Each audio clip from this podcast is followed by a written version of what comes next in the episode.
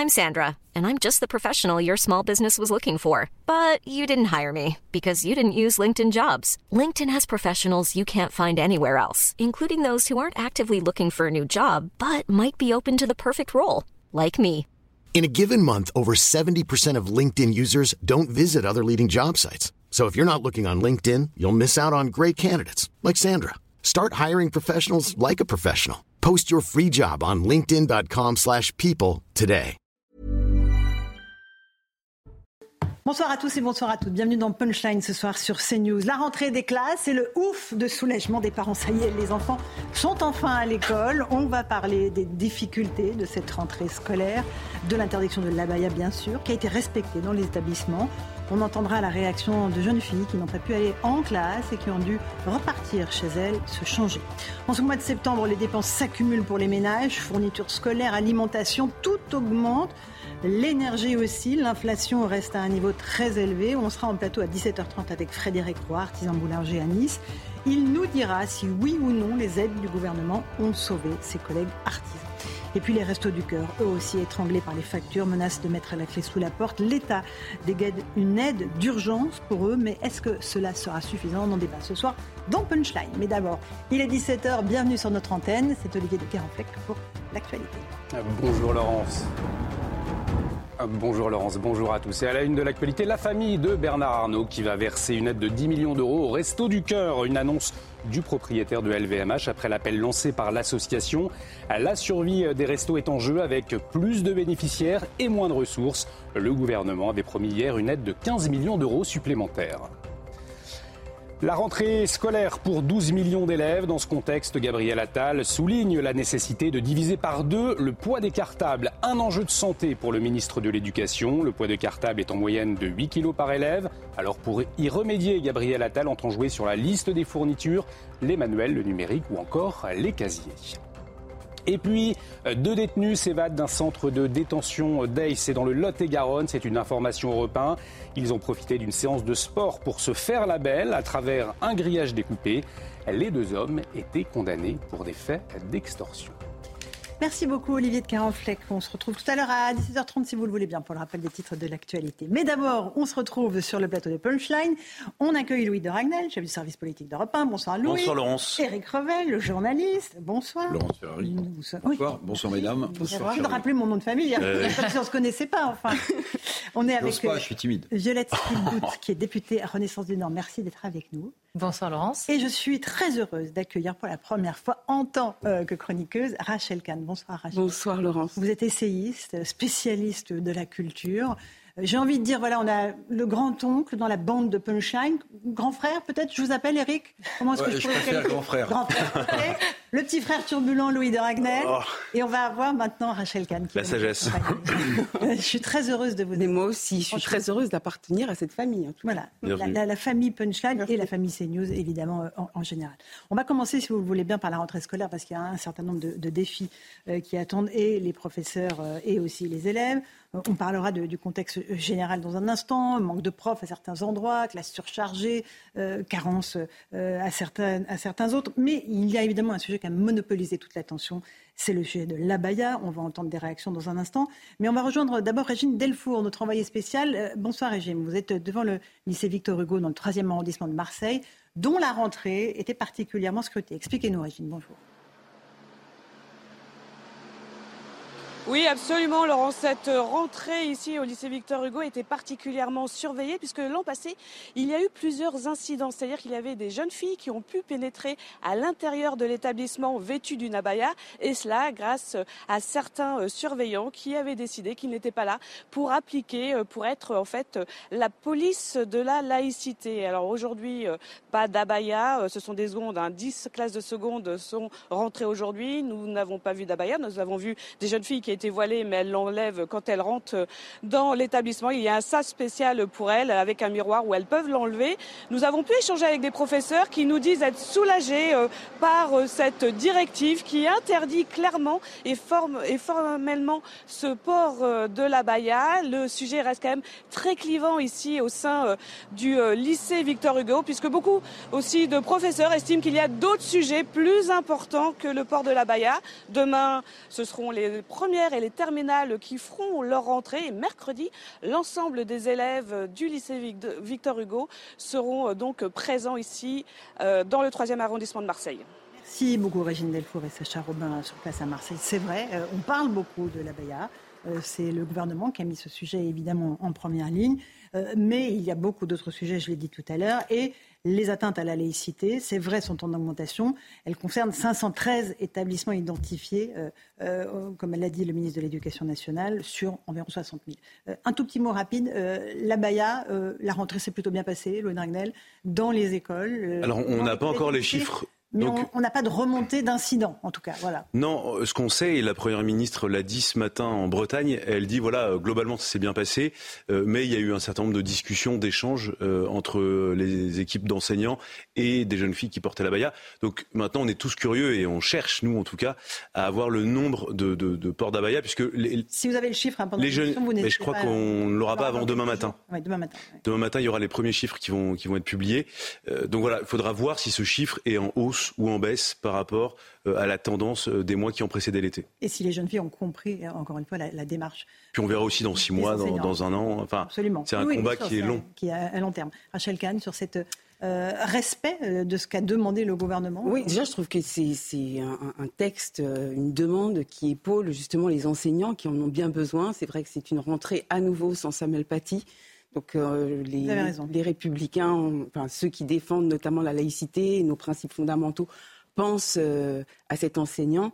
Euh, et puis en fait, c'est véritablement de, de, de, laisser place à ce qu'est l'école, c'est-à-dire apprendre d'un côté, aussi se faire des camarades, se faire des camarades qui ne sont pas de, son propre milieu, des camarades qui ne sont pas de ses propres origines religieuses ou, ou autres.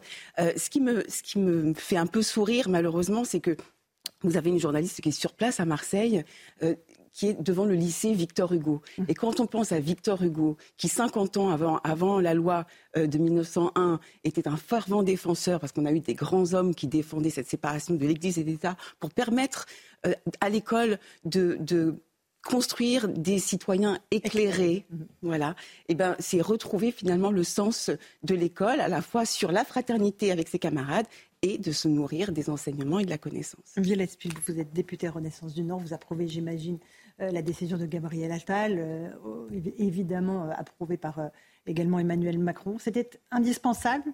On a trop tardé à poser cette interdiction. Ça faisait déjà euh, un an que nous, euh, élus députés, on, avait euh, des réunions de travail au sein de la commission culture et éducation à laquelle j'appartiens à l'Assemblée nationale sur ce sujet de l'offensive des abayas, puisque c'était une offensive religieuse, cultuelle, pour se conformer à une norme dictée effectivement par la religion, quels que soient ceux qui la défendent. Il ne faut, faut, pas se cacher derrière une réalité. Et beaucoup de professeurs démunis, c'est-à-dire qu'il y avait déjà les consignes du rectorat de faire... Hein, les choses. Voilà. Et, euh, ils avaient déjà la consigne et la modalité pour faire remonter les signalements, mais ils n'avaient pas euh, ce soutien concret qu'on voit aujourd'hui, qui a été décidé par le ministre Gabriel Attal, pour dire aujourd'hui non, l'école est une zone de neutralité. La laïcité, c'est on ne montre pas ces signes religieux dans l'école, c'est ça la règle. Et c'est aussi pour moi un message fort de restauration de l'autorité de l'État euh, face à un moment euh, qu'on a vécu avant l'été, où il faut qu'à nos jeunes, on leur passe des messages euh, d'unité et d'unité nationale. Vous faites voilà. aux émeutes, effectivement. Euh, oui, on ne va pas restaurer l'autorité de l'État comme ça non plus. mais il y a besoin de signes forts à la rentrée. Cette mesure. Mais il y avait besoin de symboles. Éric Revel, un petit mot. C'est très intéressant parce que là, en même temps que vous parlez, ma chère Laurence, on diffuse des images de la mairie de Nanterre et en face, il y a le lycée Géo Curie. Mhm. Je connais bien parce que j'ai fait ma scolarité là. Lycée Géo Curie, c'est, vous preniez le symbole de Victor Hugo, c'est Pierre et Marie Mhm. C'est euh, sinon un message euh, d'unité nationale, en tout cas un message euh, d'unité entre un homme et une femme qui ont découvert ensemble les propriétés de l'atome. Je dis ça parce que là aussi, voilà, voilà un très beau symbole de la République. Un homme et une femme célébrés de la même manière dans un lycée que certains voudraient écarter. Et je trouve ça très puissant. Et je voudrais juste souligner ce que vous venez de dire, et moi je partage, c'est-à-dire que bien sûr, il faudra voir si il n'y a pas eu des incidents majeurs. Si, euh, une hirondelle ne fait pas le printemps. une hirondelle ne fait pas le printemps, mais je trouve que du coup, ça donne encore plus de, de, de poids à mm. la décision de Gabriel Attal, même s'il y a de la politique derrière tout ça, même si euh, il est en train de regarder l'horizon 2027 peut-être. Je trouve que ça donne du poids à cette démarche Bien sûr que sur un claquement de doigts, l'autorité de l'État ne sera pas rétablie. Mais, mais visiblement, il y a des jeunes filles qui sont arrivées en abaya et, qui, ont, et qui ont visiblement, un certain nombre d'entre elles, accepté de retirer euh, ce vêtement. Alors, certaines ont accepté de retirer, d'autres sont reparties chez elles. On va regarder euh, ce que nous ont dit Augustin Donadieu. Il était justement euh, ce matin devant le lycée Joliot-Curie de Nanterre et il a rencontré deux jeunes lycéennes qui étaient vêtues d'abaya et qui ont été rapidement recalées. C'était une rentrée sous haute vigilance ici à Nanterre. Le proviseur, les médiateurs de la ville, la police, la mairie étaient sur le terrain pour euh, accueillir les élèves et veiller à ce qu'aucun d'entre eux ne brave l'interdit d'entrer avec un abaya ou un camis dans l'établissement. Malgré tout, quelques élèves ont tenté. C'est le cas de ces deux jeunes filles que l'on a interrogées à leur arrivée devant l'établissement. Je vous propose de les écouter. Non, non, non. Seulement des robes. C'est des robes. Seulement des robes. Et, et là, est-ce qu'on va vous demander de l'enlever euh, pour aller dans l'établissement? Bah, on sait pas, franchement, on se pose la question. Euh, on n'espère pas, quand même. pas quand même. Normalement, non. Et si on vous demande de les enlever, comment vous allez faire? Vous avez des vêtements en dessous? Bah non, on va pas les enlever, non. On rentre chez nous et on préfère rentrer chez nous. Juste après cette interview, les deux jeunes filles ont pu pénétrer facilement dans l'établissement, mais rapidement écartées du groupe, accompagnées de la proviseure, du proviseur adjoint et de la CPE, chacune dans une salle pour engager le dialogue. Mais quelques minutes plus tard, elles ont été raccompagnées à la sortie. Je vous propose d'écouter leur réaction. Bah déçu, enfin je pensais pas que je pensais que c'était une robe pour moi, c'est tout. Tu t'attendais à ça? Non. Enfin, c'était qu'une robe. Bah oui, je me suis toujours habillée comme ça. Moi, ça, ça a jamais dérangé. Enfin, l'année dernière encore, ça dérangeait un petit peu, mais enfin, j'ai jamais eu de problème. Euh. dans quel état d'esprit tu es? Bah, je suis choquée. Enfin, euh, je suis choquée qu'on me recale comme ça de, ma rentrée, juste pour une robe. Euh. Enfin, qu'on me dise que je suis pas habillée correctement. Euh, ce matin, est-ce que je me suis réveillée euh, euh, Je me suis dit, je me suis regardée dans le miroir et je me suis dit qu'il n'y avait aucun problème avec ma tenue, etc. Je dis pas que non. En fait, moi, je trouve que ma tenue, elle est très bien, elle est correcte. Ces deux jeunes filles sont donc rentrées chez elles pour aller se changer. Elles ne s'attendaient pas à une telle réaction de leur établissement. Leurs parents ont été immédiatement prévenus et elles recevront dans les prochaines heures, les prochains jours, une circulaire du ministère de l'Éducation nationale. Merci beaucoup, Augustin Donadieu. C'est intéressant, Rachel Kahn, ce qu'on a entendu hein, de ces deux jeunes filles. Oui, ce n'est qu'une robe. Ma tenue est correcte. Oui, c'est ça. Donc vraiment, tous les arguments. on ne peut pas dire qu'elles sont forcément des militantes. Mais c'est qu'elles ne se rendent même pas compte dans leurs mots. exactement. Il y a tout ce discours de, ce que ça, de ce que ça veut dire. Non, mais je, voilà, elles, elles ne se rendent pas forcément compte. Après, ce que j'apprécie, c'est que le ministre ait prévu ce dialogue parce que ça fait partie aussi de l'éducation. Je pense que il y a la majorité des jeunes filles qui n'ont peut-être pas conscience, justement, malheureusement, de ce qu'est l'école et pourquoi ce vêtement est problématique. Mmh. Donc, qui est le dialogue avant l'éviction C'est quand même une bonne chose. Euh, après, c'est vrai que, bon, là, elles étaient plutôt euh, gentilles, enfin, en tout cas, elles parlaient cordialement. Euh, j'espère qu'il n'y a pas eu des événements ou euh, des mots qui auraient pu être plus violents dans d'autres établissements. Voilà. disait Louis, on aura la réponse tout à l'heure. Eric Oui, juste un petit mot, parce que euh, donc ce lycée, je le connais bien. J'y suis retourné juste mm. avant les vacances, parce que je fais partie d'une association des anciens de Gélo C'est un formidable lycée. C'est un formidable lycée. Hein. Il y a 1800 élèves. c'est vraiment une très grosse infrastructure, ultra moderne, avec des classes préparatoires pour ceux qui veulent. Donc c'est vraiment... Bon. Il y a quelques mois, si vous en souvenez bien, il y a eu des émeutes devant le lycée Gélo-Curie. Il y a eu des émeutes. Euh, une partie de la presse a expliqué qu'en fait, c'était la suspension de cours de soutien qui avait entraîné des mouvements, à tel point quand même que la mairie qui est juste en face, hein, dirigée par Patrick Jarry, un ancien membre du Parti communiste, euh, la police est intervenue en dispersant les gens euh, qui manifestaient, des Et lycéens. Quel rapport avec la Baïa, Alors vous allez voir. C'est que moi j'ai posé la question. Oui je ne vais pas dire à qui, à une partie du corps enseignant, puisque j'étais sur place avant les vacances. Et on m'a dit, non, en fait, les cours de soutien, c'est pas ça qui a provoqué. Provoqué, c'est qu'on avait refusé de laisser des gens rentrer en camis ou en abaya. Parce que camis, c'est le vêtement masculin. Voilà. Et si vous voulez, c'est très différent de la version quasi officielle qu'ont servi certains médias. Donc, le lycée de Curie, je trouve que CNews a très bien fait de le choisir, parce qu'il y a eu des événements il y a mm. quelques mois, vous allez voir en arrière, et la véritable raison, en tout cas qu'on m'a donnée, c'était, ben, nous, on ne savait pas comment faire pour empêcher ces jeunes filles, alors, ou de bonne foi, ou au contraire, euh, euh, qui font du prosélytisme, de vouloir rentrer habillées avec une mm. tenue communautaire. Quand vous entendez ces jeunes filles dire, mais enfin, C'est une, robe. Ben là, on voit, on voit euh, l'importance de l'éducation à l'école. Je crois aussi ce qu'il faut dire euh, avec ce, ce, symbole fort euh, du rejet de la baya et la consigne très claire du ministre en soutien aux professeurs, c'est qu'on a des professeurs qui étaient parfois très démunis et qui le sont encore aujourd'hui pour pouvoir parler de religion à l'école. Et le fait d'interdire la baya et le camis, ce n'est pas dire aujourd'hui on refuse les religions. C'est un lieu de neutralité, mais ça n'empêchera pas les professeurs d'histoire, géographie d'enseigner l'histoire des, religions, les professeurs d'éducation médias, les documentalistes de pouvoir intervenir sur ce qu'on voit sur les réseaux sociaux, sur la propagande religieuse, sur l'embrigadement, sur euh, les choix, la liberté. Tout ça, ça s'enseigne à l'école, mais avec liberté et en ayant conscience et esprit critique. Et je crois que ce message, ce qu'on a vu là comme témoignage, c'est peut-être qu'on a besoin encore plus de dialogue, encore plus d'éducation aux religions, d'éducation euh, à ce qui tourne dans les médias, que chacun puisse être libre euh, euh, de ses choix en toute conscience, avec un esprit critique affûté. Et c'est un vrai sujet pour l'école aujourd'hui dont on discute avec Gabriel Attal. Évidemment. Louis Dragnel. Non, je pense qu'il ne faut pas être trop naïf. Non, ce qui m'a fait un peu sursauter, c'est quand on, envisage la bonne foi. Je j'ai rien contre. Là, vous ne croyez pas que ces deux petites jeunes filles, elles sont. Est-ce que vous pensez simplement qu'il y a une jeune fille en France qui aujourd'hui faisait sa rentrée portant une abaya, ah oui, sans savoir qui ne connaissait pas euh, la polémique ou le sujet, évidemment qu'elle a été sensibilisée. Évidemment, j'arrive pas à croire, mais non, mais c'est juste une robe, mais je savais pas, personne m'avait prévenu. C'est une tenue correcte. Je, ça, là, je, toute la mode je ne peux pas, je n'arrive pas à y croire. Euh, Pour moi, c'est le port de l'abaya aujourd'hui dans une école est un acte délibéré. Ce sont des jeunes filles, elles n'ont pas 6 euh, ans, euh, elles ont forcément une discussion, soit avec leurs amis, avec leurs parents, hein, en tout cas avec des référents. Euh, voilà, c'est et, je trouve que justement le, la dialectique est absolument parfaite. Ah bon, mais c'est juste une robe. C'est comme je regardais d'autres reportages, mais on peut on peut se vêtir chez Zara ou dans des, je voulais pas citer de marques particulières, et, et Uniqlo, plein de marques. Voilà, ça, ça en fait trois. Euh, exactement, comme ça on noie le poisson. Et, je n'ai rien contre ces trois marques. je me suis toujours habillé comme ça. Moi, je trouve que c'est très intéressant. Mmh. Ça montre que le problème revient de très loin. Euh, et qu'il euh, était vraiment urgent d'agir euh, pour y mettre fin. et donc voilà, moi je ne crois pas trop à la naïveté de ces jeunes filles. Alors, je, je, pense qu'après, il y a deux cas de figure. Il y a celles qui le portent délibérément pour plein de raisons, mais en tout cas, elles savent très bien ce qu'elles font.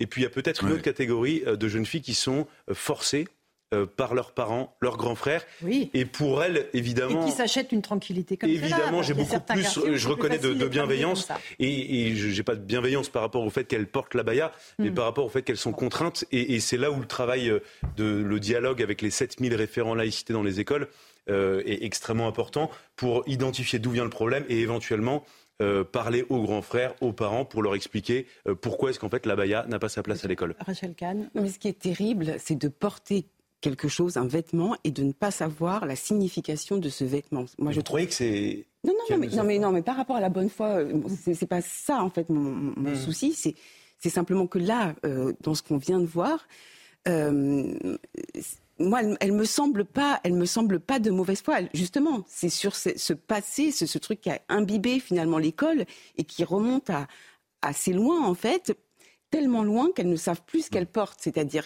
quel est le sens de, ce vêtement? Elles ne le savent pas, je ne pense pas. Mmh. Mais surtout, le, passé, le passé est pavé de mauvaises intentions islamistes.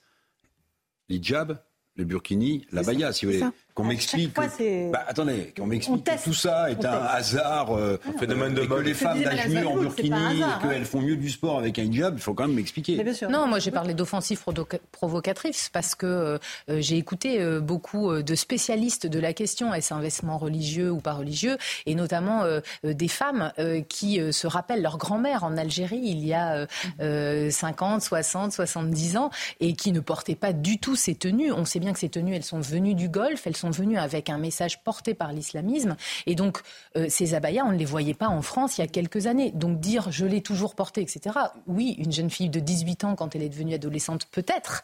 Euh, mais elle est bien dans un environnement qui a une certaine pression, un conformisme religieux. Et il faut qu'elle ait conscience de ce qu'elle porte. Exactement. et les réseaux sociaux font leur travail, parce que vous savez, du prosélytisme, il y en a euh, sur YouTube, sur tous les réseaux sociaux. Et on voit ces jeunes qui consomment les réseaux sociaux sans parfois même faire la la différence entre une vraie et une fausse information, une vraie photo, une vraie vidéo, un vrai texte. Euh, tout ça va, va s'aggraver si on ne fait pas quelque chose. Donc ça, c'est un de mes grands engagements, mais on y reviendra euh, à d'autres occasions. J'aimerais qu'on écoute Florence Bergeau-Blaclair, anthropologue spécialiste de l'islam. Pour elle, ce n'est pas seulement la laïcité qui est testée et attaquée, c'est aussi la démocratie. Écoutez-les. Là, elle était euh, chez Mathieu Boccoté samedi sur CNews. Je pense que ce n'est pas seulement la laïcité qui est mmh. attaquée, mais plutôt la démocratie. Nous avons affaire à des mouvements théocratiques euh, qui veulent donc euh, rendre nos sociétés modernes charia compatibles pour peu à peu les amener euh, à la société islamique mondialisée. Voilà leur projet. Ça ne veut pas dire qu'ils vont, ils vont y arriver. Ça veut dire simplement qu'ils sont en train d'y travailler. Vous êtes d'accord avec ça, Rachel Kahn? Oui. C'est la démocratie oui, c'est bien Plus, bien plus profond que la laïcité, notamment parce que c'est aussi cette question de liberté, d'égalité, de fraternité qui est entaché par, euh, par ce vêtement. Et moi, ça me fait penser euh, à la phrase de Jean Zé, je ne me rappelle plus exactement, mais qui disait que la querelle des hommes devait euh, rester hors de l'école, justement. Et c'est là, sur cet endroit-là, qu'il faut protéger nos enfants éperdument, afin qu'ils aient justement ce discernement. Euh, pour faire entrer de la connaissance. Bon, euh, un dernier mot là-dessus, Louis, parce qu'il n'y a pas que la baya, effectivement. Il y a d'autres problèmes à l'école. Ah, mais évidemment, mais, mais, personne, attendez, parce que souvent, le, ceux qui, euh, face au, quand il y a un débat sur ce sujet, on vous oppose, et vous êtes obsédé par la baya, mais absolument pas. Mm. Simplement, il y a un problème qui n'a pas été réglé, et, beaucoup, et 95% des Français aimeraient voir ce mm. problème réglé, et évidemment, toutes les autres mesures, l'apprentissage, la maîtrise du français, savoir compter, tout ça, évidemment, sont en fait une priorité n'en remplace pas une autre. Euh, évidemment, c'est prioritaire pour les Français. Je suis évidemment d'accord aussi avec ce que vient de dire euh, Rachel Kahn. Euh, c'est-à-dire qu'évidemment, oui, c'est la démocratie qui est en danger. En fait, c'est quelque chose de même euh, assez profond. L'idée, euh, c'est d'essayer d'importer des coutumes qui ne sont absolument pas les coutumes, la, le, la manière de vivre en France. Et, et en fait, c'est ça qui vient nous heurter. au-delà même de la religion, au-delà même, et je sais que ça peut choquer, mais même de la liberté de la femme, de la protection de la femme, c'est tout un modèle qui vient percuter un mode de vie qu'on ne veut pas voir. Alors, et c'est pour ça qu'on s'y prend parfois un peu mal, on est, on est maladroit, euh, parce qu'on est un peu heurté. Et euh, ce qui est pernicieux dans cette histoire, euh, c'est que très souvent, les islamistes, les salafistes se lovent dans notre droit pour mieux nous attaquer. C'est ça qui est terrible. C'est qu'on est tous amoureux en prix de, épris de liberté et on se dit on va être obligé de restreindre nos libertés pour éviter de se faire attaquer euh, sur ces sujets-là. Et c'est pour l'instant la seule réponse un peu politique, juridique qu'on a trouvée. Alors, ce qui est intéressant aussi, puisque vous aurez les chiffres demain, euh, c'est les chiffres des incidents liés euh, au port de la Baïa. Mais ce qu'il faudra aussi avoir, c'est les chiffres de preuves qui ont manqué euh, dans les classes. Parce que vous voyez, ça c'est un débat aussi mhm. qui passe un petit peu à la trappe, Des profs ou des profs Des profs, des profs, des profs. Ben oui, euh, Gabriel Attal a expliqué ah, que chaque classe aurait un prof en mhm. face. Très bien. Mhm. Il ne faudrait pas que les, chiffres très importants, parce que la parole de l'État est engagée sur euh, le retrait de l'Obaya euh, dans nos lycées, nos collèges, euh, dissipe le chiffre attendu aussi de combien de nos enfants se sont retrouvés sans prof. Évidemment. Il y a aussi euh, d'autres annonces qui ont été faites, le poids des cartables. Enfin, enfin, on réalise que porter 12 kilos années, avec une petite colonne vertébrale, bah, ça tord la colonne mm. vertébrale. Le renforcement des heures de mathématiques. Il y a un certain nombre d'autres dossiers. Le sport, extrêmement urgent, Violette Pilbaud. C'est vrai que moi aussi, j'ai eu pas mal de réactions ces derniers jours dans mes rencontres sur le fait bah, pourquoi vous, vous mettez les abayas comme priorité euh, franchement, effectivement, ces 500 établissements qui ont été repérés mhm. avec ce type de fait déjà l'année dernière, l'année d'avant. Euh, mais il y a plein d'établissements. Moi, dans ma circonscription, demain, je vais dans un, collège SECPA, Ulysse, avec euh, des classes adaptées pour la rentrée scolaire. au collège, ils n'ont pas ce type d'incident. Donc, ils se sentent un peu loin des préoccupations que le ministre de, l'Éducation nationale a annoncées sur les abayas. Mais par contre, ils sont très sensibles aux, aux deux sujets. Moi, je dirais, c'est effectivement le recrutement des professeurs et un prof devant chaque classe, cet engagement qui doit être tenu, qui est difficile à tenir, mais sur lesquels il y a eu vraiment les bouchées doubles par tous les personnels de l'éducation nationale. Et puis le sujet des rémunérations. le sujet des rémunérations des profs, c'est quand même, bien sûr, recruter, former, recruter, former, donner envie. Je pense aussi qu'avec ce message sur les règles à l'école qui sont respectées, et finalement ce qu'on voit aujourd'hui, plutôt le respect de la règle, mmh. ça fait du bien. Ça fait du bien parce que après les violences, après tout ça, on, est tout le temps pessimiste. Si les règles sont respectées aujourd'hui à l'école et s'il y a très peu d'incidents sur les abayas, c'est un message très positif pour le corps enseignant. Il sera soutenu par le ministère et ça continuera. Il y a un sujet d'attractivité du métier de professeur. Aujourd'hui, pour 10 postes, on a 5 candidats, donc on prend tout le monde, parce qu'on n'a pas le choix.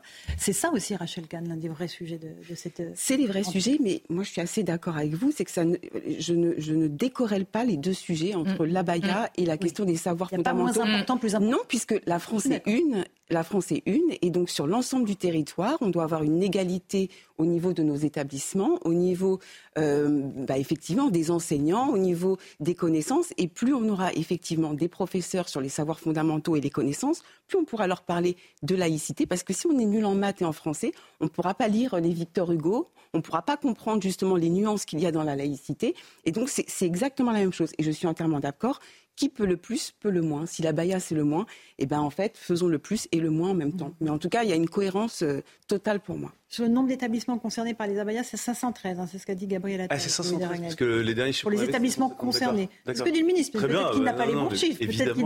Sachant que c'est les chiffres qui sont remontés, parce que quand on parle de ces sujets de religion, comme je le dis, il y a quand même beaucoup de professeurs qui sont effrayés. Vous avez parlé de Samuel Paty, ça a marqué tout le corps enseignant. On le voit sur tous les autres sujets. On en parle tout le temps. Nous, on reçoit les syndicats, on, visite des établissements. C'est vraiment très, très présent en France aujourd'hui.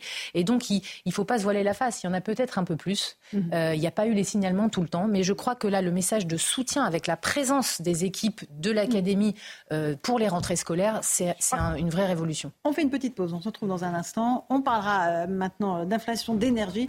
On sera avec notre ami le boulanger de Nice, Frédéric Roy, hein, dont on parlait la semaine dernière. Il a très bon croissant la violette. Il est là, oui, mais surtout il va nous parler de ses factures et ça, elles n'ont pas le goût de la violette. A tout de suite, Il est 17h30, on se retrouve en direct dans Punchline sur CNews. Dans un instant, nos débats. On va accueillir Frédéric Roy, qui est artisan boulanger. Mais tout de suite, c'est le rappel des titres de l'actualité avec Olivier de Carenfleck. Olivier. Et vous en parliez largement, Laurence. L'année scolaire a donc démarré pour 12 millions d'élèves. Une rentrée sous le signe de manque d'enseignants, malgré la promesse d'un professeur devant chaque classe. Pour y faire face, le gouvernement compte sur le pacte enseignant. Il doit permettre aux professeurs d'effectuer plus de missions en échange de rémunération. La France suffoque à nouveau. Un épisode de forte chaleur touche le pays. Les températures pourraient atteindre les 35 degrés dans certaines régions du pays selon Météo France et pas de nette baisse de température attendue avant dimanche. Et puis euh, l'actualité internationale, Vladimir Poutine promet une livraison de céréales gratuite dans les prochaines semaines à six États africains. Une annonce du président russe qui recevait aujourd'hui à Sochi le président turc. Les deux hommes ont tenté de relancer l'accord sur l'exportation des céréales ukrainiennes par la mer Noire, mais difficile de satisfaire aux exigences de Moscou. Merci beaucoup, Olivier Théranflex. Pour euh, les grands titres de l'actualité, on est donc avec Rachel Kahn, euh, Luc de Ragnel, Eric Revel et Violette Spielbout, député Renaissance. Et on accueille Frédéric Roy. Bon, bonsoir et merci d'être là. Bonsoir. Artisan boulanger à Nice, vous avez pris le train exprès pour venir nous voir. Le train ou l'avion? L'avion. Bon, on dit rien. le bilan carbone. C'est important de vous avoir. Alors d'abord, Eric, petit rectificatif. Oui, j'ai pas confondu le prénom de Madame la députée, donc je l'ai pas appelée lavande, mais elle s'appelle bien Violette. Et là, je me suis trompé, Frédéric. Vous, c'est vous, c'est un croissant à la lavande, et je me suis bourré, j'ai dit à la violette. Bon, moi, je veux goûter un croissant à la violette la prochaine fois quand je viens à Nice. Bon, on est on est content de vous recevoir. Vous êtes déjà venu l'an dernier sur ce plateau. On vous a souvent eu, euh, sinon par Skype, parce que vous nous avez fait part depuis des mois des difficultés des tout petits artisans, notamment les artisans boulangers, qui sont confrontés à une explosion de leurs factures d'énergie, euh, électricité gaz. Euh, on sait que le gouvernement a mis en place un certain nombre de dispositifs, boucliers, euh, tarifs régulés. Est-ce qu'aujourd'hui, D'abord vous, tout simplement. Est-ce que vous vous en sortez ou pas, Frédéric? Non, c'est compliqué. Je devais créer deux emplois cet été. J'ai pas pu. J'ai dû choisir entre payer ma facture d'électricité ou embaucher, puisqu'on mhm. EDF, puisque c'est mon fournisseur d'énergie, ne m'a plus envoyé de facture pendant trois mois, puisque les ordres étaient de ne pas envoyer des factures aux artisans tant qu'ils n'étaient pas en mesure d'appliquer le fameux amortisseur, c'est-à-dire la réduction sur facture. L'amortisseur. Donc quand vous recevez pas de facture euh, pendant trois mois, qu'en plus celles-ci sont multipliées par trois, bon, au lieu d'avoir 3 000 euros de facture, vous avez 11 000. Ah là, au mois de juin, j'ai reçu une facture de 11 000 euros à payer, donc je n'ai pas pu embaucher. Non. Mais alors, comment vous expliquez que pendant trois mois, personne a rien envoyé en fait? Parce qu'ils avaient peur Ils se sont dit. Non, euh, parce qu'il fallait qu'ils appliquent l'amortisseur sur facture. C'était mm. les ordres du ministère. C'est logique, mais bon, ça a pris très longtemps. Alors, certains fournisseurs ont été plus rapides, d'autres moins rapides. Mais au jour d'aujourd'hui, bon, j'ai pas pu payer 11 000. J'ai déjà payé 7 000 d'acompte. Ce qui est énorme. Oui, bah, c'est deux emplois, c'est les deux emplois que j'ai pas créés cet été. Et donc, une semaine plus tard, euh, coup de fil d'EDF, Monsieur Roy, c'est quand vous nous payez le reste? J'ai dit, attendez, je viens de vous faire un, chèque il y a, de 7000 euros, il y a, vous avez encaissé il y a moins mm. d'une semaine, mm-hmm. je voudrais bien un petit délai. Mais logiquement, vous auriez dû approvisionner. Oui, madame, j'ai approvisionné, mais sur des tarifs réels, pas des tarifs virtuels comme vous nous envoyez actuellement, qui n'ont pas lieu d'exister. Donc là, euh, la semaine prochaine, je vais payer le, le complément. Mais bon, ce travail supplémentaire puisqu'on n'a pas embauché. Ma femme est seule au magasin et il y a du monde, parce qu'on a une entreprise qui marche plutôt bien. C'est un surcroît de travail dans le fournil pour les ouvriers. Alors bien sûr, on paye les heures supplémentaires, évidemment, mais c'est un casse-tête et ça devient plus que compliqué. Quoi. Puis la trésorerie, ben, au lieu de monter, elle baisse, puisque moi, l'été, c'est le moment où je produis de, de de la trésorerie pour le restant de l'année. Cette année, il n'y en a pas. Donc, ça veut dire que dans votre cas, ça ne s'améliore pas, bien au contraire. Et, pour vos collègues, c'est pareil? Mais c'est pire, j'ai des coups de... C'est pire C'est pire. Alors, ce n'est pas tous mes collègues, parce qu'encore une mhm. fois, et c'est ce qui est vicieux et pervers dans cette crise énergétique, c'est qu'on n'est pas tous logés à la même enseigne. Mhm. On n'a pas tous les mêmes fournisseurs, on n'a pas tous les mêmes contrats, mais on mhm. retrouve quand même tous une augmentation. Euh, j'en ai parlé avec un, restaurateur, euh, un plagiste de, de, Nice hier. Sa facture vient d'être multipliée par 3,5. Donc euh, voilà, euh, moi c'est par trois. Euh, un collègue qui est en Champagne, lui, alors lui c'est une catastrophe. je crois que là il a 24 000 euros de facture à payer. Il a une petite structure, il ne peut pas payer puisque un de ses paiements vient d'être jeté, donc ça veut dire qu'il va être mis en défaut de paiement.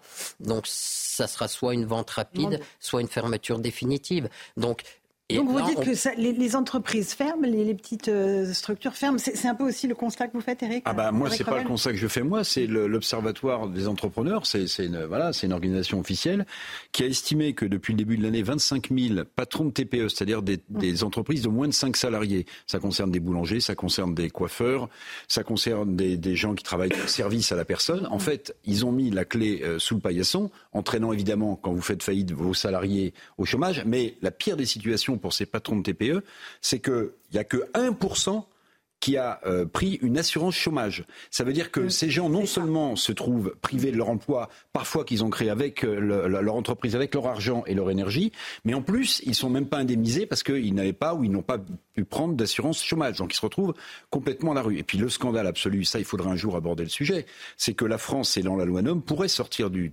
tarif réglementé européen.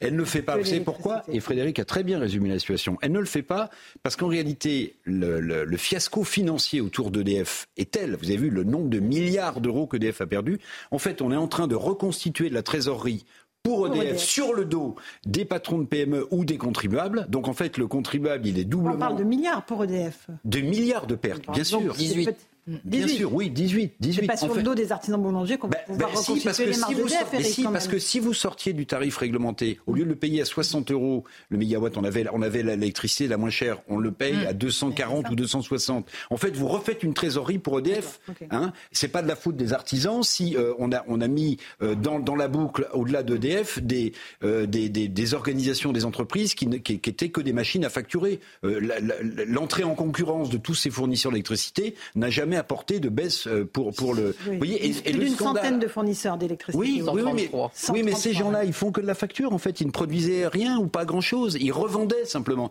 et aujourd'hui, EDF s'est retrouvé dans une situation compliquée. À mon sens, mais peut-être que le député nous en dira davantage, le gouvernement ne sort pas du tarif réglementé parce que ça permet, sur le dos notamment des artisans, de refaire de la trésorerie EDF. Et la TVA qui rentre dans les caisses de l'État sur tous ces montants-là. Quand vous avez 11 euh, 000 euros de facture, que vous avez 20% de TVA, ça fait 2 200 euros qui rentrent. Quoi. ça fait trois fois plus que la norme. Donc personne ne va s'en plaindre parce qu'eux, ils sont tous gagnants-gagnants. Et je pense qu'il y a aussi un point qu'il ne faut pas oublier, c'est aussi le rapport de force avec l'Allemagne.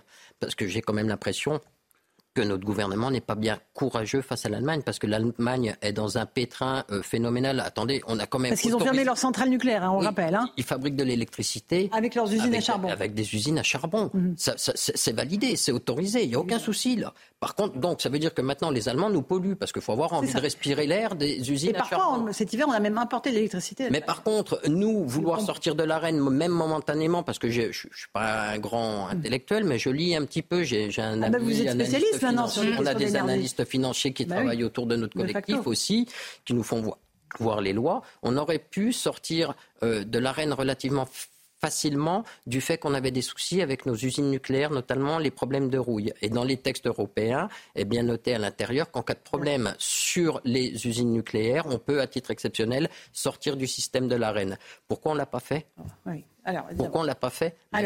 Ça, c'est une décision politique. Et à chaque fois qu'on pose la question, je l'ai posée euh, à toutes, euh, Agnès Pannier-Runacher, notamment, qui est en charge de cette question, elle me dit C'est au niveau européen que ça se joue, on ne peut pas en sortir comme ça.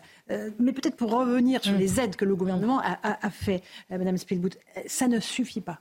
Les artisans bah, ne s'en sortent pas. Olivia Grégoire a fait un certain nombre de choses, Bruno Le Maire aussi, mais là, le compte n'y est pas. vous avez dit quelque chose, vous avez dit c'est pas la faute des artisans. S'il y a bien une chose qui est vraie, c'est ça c'est que quand on voit monsieur qui tient sa boulangerie avec son épouse, on sait euh, le statut hein, des conjoints collaborateurs dans les, petits, les petites euh, euh, boulangeries, pâtisseries, mais aussi chez les coiffeurs. Moi, j'ai sur ma circonscription un imprimeur qui a eu des très grandes difficultés avec sa facture multipliée par 11 parce qu'il avait signé le contrat au mauvais moment. Ce que vous dites, c'est effectivement un moment, certains d'entre nous sont complètement à la gorge parce que c'est ça, mais c'est aussi les cotisations URSAF, c'est la trésorerie qui suit plus, on, peut, on a peur de ne pas pouvoir payer les salaires, on travaille plus, on s'épuise moralement et physiquement. Je, pense quand même qu'être patron d'une PME, d'une boulangerie comme ça, c'est une vraie responsabilité qu'il faut respecter. Donc, euh, moi, j'entends ce que vous dites sur ma circonscription, depuis des mois, je rencontre les artisans et puis on a aussi un, patron des artisans euh, du Nord-Pas-de-Calais, euh, Laurent Rigaud, qui est très très actif euh, auprès d'Olivier Grégoire. Mhm. On essaye de soulever à chaque fois qu'il y a un cas où le contrat a été signé soit en tarif bleu, soit au tarif qui n'est pas protégé par l'amortisseur, pour pouvoir le sauver. Et ça, on le fait avec la préfecture, avec le fournisseur d'énergie, même quand c'est pas EDF. Hein. Moi, c'était avec Engie, ça a été des discussions assez houleuses. Mmh. Mais on est là aussi, les députés, pour aider les artisans qui sont face à ces contrats qui ont été signés au mauvais moment et qui n'arrivent pas à avoir suffisamment les aides. Après, il y en a beaucoup. Moi, je vois les boulangers de ma circonscription à Lille, euh, qui n'ont pas vraiment de soucis parce qu'ils ont bénéficié du guichet euh, énergie, de l'amortisseur, qu'ils étaient propriétaires de leur mur. Des fois, ça eh change tout. Quand on n'a pas de loyer, c'est pas la même situation. Chaque cas est particulier. Mais c'est vrai que là, bah, dans une situation comme celle-là, je pense que vous avez besoin Il y a une chose qui est importante à dire, c'est que si vous avez une entreprise avec trois salariés, vous ne pouvez pas vous séparer d'un salarié. Quand vous avez une entreprise qui a 15, 16, 20 salariés, pour payer votre facture, si vous n'avez pas le choix, vous allez supprimer un, voire deux emplois ça va se répartir sur le reste des employés. C'est pas quand même ce qu'on veut. Hein. Supprimer des emplois, euh, vous voilà, non, vous non plus. C'est pourtant la réalité du hmm. terrain au jour hmm. d'aujourd'hui. Voilà où on en est aujourd'hui. Si vous voulez des exemples, c'est vraiment pour on les va parler. On va euh, parler d'un ami, la maison Vosniak dans les Pyrénées-Atlantiques. Hmm. Il faisait beaucoup de tournées en campagne. Ben, il perdait de l'argent, il vient d'arrêter de tourner. Ça veut dire qu'à 10 km autour, les gens sont plus livrés en pain. Pourquoi? Parce que louer un camion, payer une salariée qui fait les livraisons, payer le carburant qui est aujourd'hui hors de prix. Lui, en plus, il les, il les multiplie parce qu'on n'en parle pas, mais il y a aussi le fuel qui est augmenté. Mhm. Beaucoup de boulangers travaillent encore avec des fours à fuel. Il les cumule toutes. Mhm. Il a supprimé ces, ces deux tournées pour pouvoir refaire de la trésorerie. Depuis qu'il a, c'est financier, c'est mathématique, c'est pas une volonté parce que le lien social, c'est la base de notre métier. Mm. Donc aujourd'hui, nous, je veux pas dire on est en guerre, mais on en a sérieusement ras-le-bol. On nous enfume depuis un an. Vous pensez que vous êtes enfumé depuis un an? Euh, On parlait de votre état d'esprit. Vous êtes quoi? Vous êtes, vous êtes d'abord moi, je suis, fatigué? Je, suis lessivé. Franchement, j'en ai plein les bottes. Ça, ça, me gonfle pour rester poli, parce que mm-hmm. j'essaye toujours de rester à peu près poli, parce que sinon on va plus m'inviter. Mais euh... je préfère que vous soyez poli, mais je vous invite. Voilà. Mais euh, le fond de l'histoire, c'est qu'aujourd'hui, on va prendre le taureau par les cornes parce qu'on en a ras-le-bol de nous anesthésier. Qu'est-ce qui va se passer? Bah, Avec notre petit collectif de 2200 entreprises, dont beaucoup de pressing dont on ne parle pas, ils sont que 2300 en France, les indépendants en ce moment, ils ferment les uns derrière les autres. et encore plus vicelard que ça, vous avez toutes les grandes compagnies qu'on voit dans les grands centres commerciaux qui vont les voir en loose pour leur acheter trois fois rien leurs entreprises. Mm. Voilà ce qui est en train de se passer chez les pressings. Chez les restaurateurs, ils les cumulent aussi parce qu'ils ont en plus les PGE à rembourser. Donc ils s'en sortent déjà pas, mais en plus ils ont ça à rembourser. C'est normal, c'est un prêt garanti par l'État. Quand on emprunte, c'est normal de rembourser. Mais personne n'avait prévu qu'on serait dans dans ce souci de société au jour d'aujourd'hui. Donc au-delà de ça, qu'est-ce qu'on a dit? On en a ras-le-bol, on va y aller à l'Europe. Donc lundi prochain, je vais, je, vais, je vais à Strasbourg, je vais aller rencontrer François-Xavier Bellamy. Parce que moi aujourd'hui, j'ai envie de savoir ce que veulent faire les républicains au niveau de la souveraineté énergétique. Puisque comme le mm. gouvernement, on a entendu qu'il veut rien faire pour le moment, on va aller voir tous les partis politiques et on va essayer de les faire agir au niveau européen. Mais comme ça suffit pas, on essaye de s'entourer. On a fait une manifestation l'an passé, le 23 décembre. C'est pas l'an passé puisque c'est cette année, le 23, le 23 janvier, pardon. On était à peu près 4000, principalement artisans boulangers. On avait un peu tous les métiers, mais principalement des boules. Ça suffit pas. Ça fait pas assez de bruit. Alors qu'est-ce que j'ai fait? J'ai contacté euh, les responsables syndicaux nationaux, ceux qui sont en, relation avec tout ce qui est énergétique. Ils ont eu une réunion lundi. Ils m'ont dit, Monsieur Rouen, vous suit parce que ce que vous défendez, c'est ce qu'on défend aussi. Donc on va revenir au mois d'octobre, mais cette fois on ne sera pas seul. Donc si on veut toutes les forces se vivent de la nation dans la rue à Paris, mais qu'on continue à rien faire, qu'on mmh. continue à pas apaiser les choses et on va y aller. Moi, je compare un tout petit peu de l'inflation. Je passerai la parole Louis et Rachel sur ce sujet parce que ça vous concerne. Ce matin, Michel-Édouard Leclerc était l'invité de, Sonia Mabrouk euh, sur CNews et sur Europe 1. Lui, il estime, et c'est tout, tout, est lié, hein, le prix de mmh. l'énergie, l'inflation, il dit qu'il y a des gens qui ont intérêt à ce qu'il y ait une inflation haute. C'est un peu ce que nous disait aussi. Euh, écoutons-le. Je pense qu'il y a des gens qui sont pour l'inflation. C'est le non-dit de tout ce débat. Il y a des gens qui sont pour l'inflation. Il y a une communauté financière qui possède des actions d'entreprise, mhm. qui ont besoin de cette inflation, qui veulent cette inflation.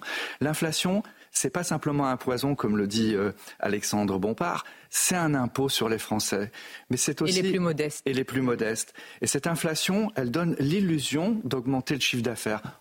Parce que l'inflation, ça rapporte à, l'État, euh, Louis Dragnel. Bah, si on regarde les choses de façon cynique. notamment avec la TVA. Mmh. Puisque les prix augmentent, donc l'État collecte euh, davantage. Moi, moi, ce que je note, je, reviens sur ce que vous disiez tout à l'heure. Euh, ce qui, en fait, ce qui est terrible, c'est que les, les, artisans sont des gens qui d'habitude ne demandent rien à personne. Et là, euh, demander à un artisan d'être obligé de faire la manche, je caricature un peu, mais déjà c'est quelque chose de, profondément humiliant euh, parce que vous savez, en fait, si vous êtes là, c'est que votre pain est bon, vos viennoiseries sont bonnes, que les gens aiment ce que vous faites. Et en fait, il y a une sorte de sélection naturelle. 2 heures du matin Un bon, un bon boulanger, il marche hein bien. Vous levez à quelle heure Une heure moi, généralement, je prends à 4 heures et je finis à 19h30. Voilà, non mais mm. c'est... C'est pire que vous, Laurence. Non, non, mais moi, je ne me lève pas le matin euh, à, cette heure-là. Je pense à Romain Desarbres ou Dimitri Pavlenko qui se lèvent, eux, à 1h30 aussi. Hein. Absolument. Mais, et, donc, en fait, ce que je trouve terrible, c'est que sans euh, ces, contrats qui n'auraient pas dû être signés ou signés différemment, en fait, vous auriez pu euh, très bien vous en sortir comme euh, certains s'en sortent. On s'en sortait. Et, à la fin, parce que moi, je, trouve que ça dépasse même euh, votre combat à vous et votre capacité à produire du pain, à produire, à fabriquer des viennoiseries, à être un, lieu social, parce qu'une boulangerie c'est aussi un lieu social. Parfois, dans certains villages, il ne reste que la boulangerie. Ce que je trouve terrible, c'est que mmh. derrière, en fait, qui va rappeler la mise Ça va être les centres commerciaux. Je dis pas. C'est déjà le cas. J'ai rien en soi contre les centres commerciaux, mais eux ont une capacité d'amortir le choc qui est bien plus forte eux ont des coûts de production qui sont bien moins élevés, notamment pour produire du, fabriquer du pain. C'est pas le même pain d'ailleurs, vous le savez mieux que ah moi. Bah. Et enfin, tout le monde le sait. C'est du pain ou pas du pain, Monsieur Roy? Non, c'est pas ça. C'est qu'une grande partie de leur production n'est pas fabriquée du tout, puisqu'ils travaillent beaucoup des produits industriels. Donc, quand vous achetez un croissant 15 centimes en cru industriel et que vous le revendez à 1 euro, parce qu'ils sont pas bon marché, attention, hein, vous regardez toutes les chaînes. Je parle pas des centres commerciaux, je parle des chaînes ils sont vraiment pas bon marché. Ils sont souvent même plus chers que les artisans. Il suffit d'ouvrir les yeux. Donc, et là, il y aurait encore. Moi, je préférerais être aujourd'hui pour qu'on parle d'un label de croissante tradition française, comme mmh. pour la baguette, pour mmh. que les vrais artisans qui mmh. produisent soient reconnus. Bien sûr. Olivia Grégoire, Olivia Grégoire veut pas en entendre parler parce que c'est européen, c'est la loi sur le bien manger et tout. La ministre chargée ça, ça, fait cinq ans que, que, que, je le demande. C'est comme rendre obligatoire la mention industrielle sur les produits qui sont pas artisanales dans une boulangerie. On veut pas en entendre parler au ministère parce que ça va jeter le mauvais sort sur ceux qui, ben, les petits margoulins qui sont un peu artisans mais qui ne le sont pas complètement. Non. Qui c'est votre député euh, à, Éric Ciotti. Et donc euh, il, est venu dans votre boulangerie, il a discuté avec Olivier Grégoire sur mais il a écrit au ministre, à Monsieur, ministre de l'Industrie, à Monsieur Bruno Le Maire. Non, mais je comprends écrire, mais je veux dire. Euh, on a eu les réponses. Voilà, vous avez eu des échanges avec lui, avec la ministre. parce que moi, je sais pas, sur ma circonscription, j'ai eu donc moi c'était un imprimeur, c'était un petit imprimeur, hein, une trentaine de salariés, donc un peu plus que vous, mais avec vraiment euh, une disproportion euh, des, factures et il n'est pas encore complètement sorti d'affaires. Mais moi, c'est vrai que avec le cabinet d'Olivier Grégoire, avec Bruno Le Maire, comment il s'engage pour sauver les artisans dans les centres-villes, euh, tous les cas particuliers. Moi, je, sais que chacun des députés de notre groupe, on essaye vraiment sur tous les cas comme ça de vous accompagner, de faire renégocier vos Il y a une solution beaucoup plus simple, hein, c'est de ne pas chercher à faire du cas par cas. Hein. C'est sortir de la reine, comme ça d'un cas. Vous, mais il y a beaucoup de gens aussi qui sont pas la difficulté.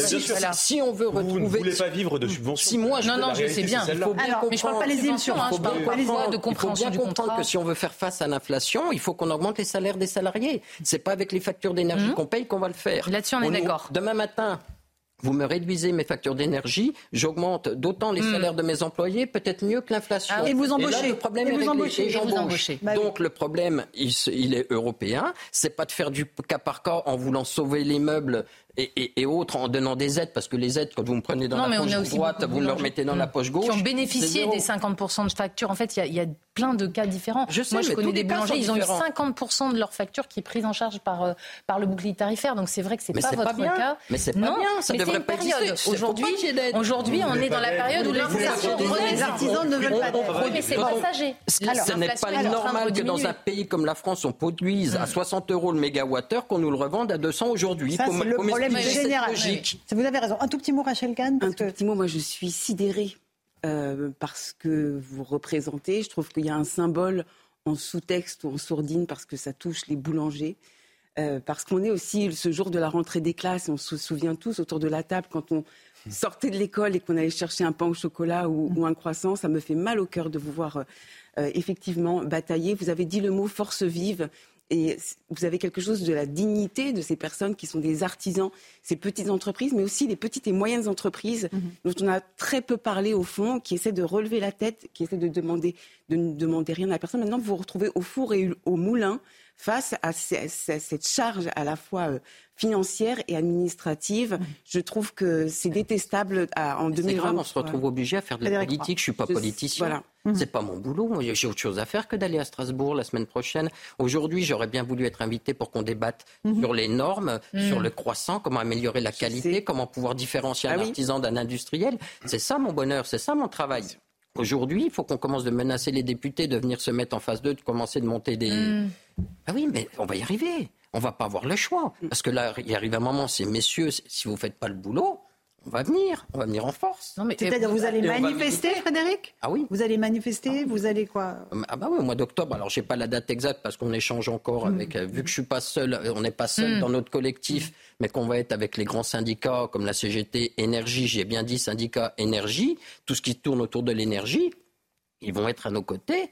Et le but, c'est vraiment d'aller chercher aussi les, associations de consommateurs, d'aller chercher tous les artisans et les particuliers qui sont concernés aujourd'hui. Il faut, faut, que toutes les forces vives soient dans la rue pour que Emmanuel Macron prenne la vraie décision face à cette Allemagne.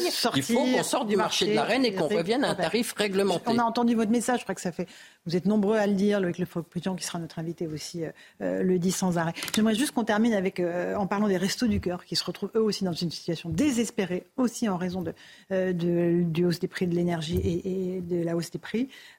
il faut une aide. Le gouvernement a débloqué 15 millions d'euros, je crois, hier, Madame Oui, Aurore Berger, voilà, Aurore Berger a annoncé milliards d'euros. immédiatement, juste après l'alerte du président des Restos du Cœur, elle a annoncé le déblocage de, de 15 millions d'euros pour les Restos du Cœur.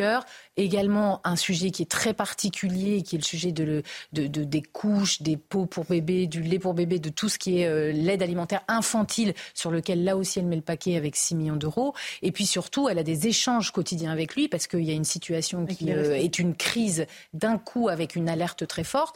Et je sais que les Restos du Cœur, c'est de l'aide de l'État, c'est beaucoup d'argent de l'Europe. En fait, aujourd'hui, euh, c'est beaucoup de donateurs, beaucoup de donateurs des privés, et beaucoup de bénévoles qui font vivre les restos du cœur. Et moi, quand j'ai vu à Waterloo, euh, dans, dans, ma métropole lilloise, les 12 camions euh, massacrés, par deux jeunes, avec qui, qui c'était l'endroit de livraison de tous les points du Nord, ben, c'est vrai que les restos du cœur, je crois qu'il faut redire que il faut continuer de les soutenir, que l'État sera là et, que l'aide alimentaire reste essentielle pour les plus fragiles Bernard Arnault a annoncé qu'il donnait 10 millions d'euros. Mhm. Espérons que ça fasse comme pour Notre-Dame, que tous les grands patrons de ce pays oui.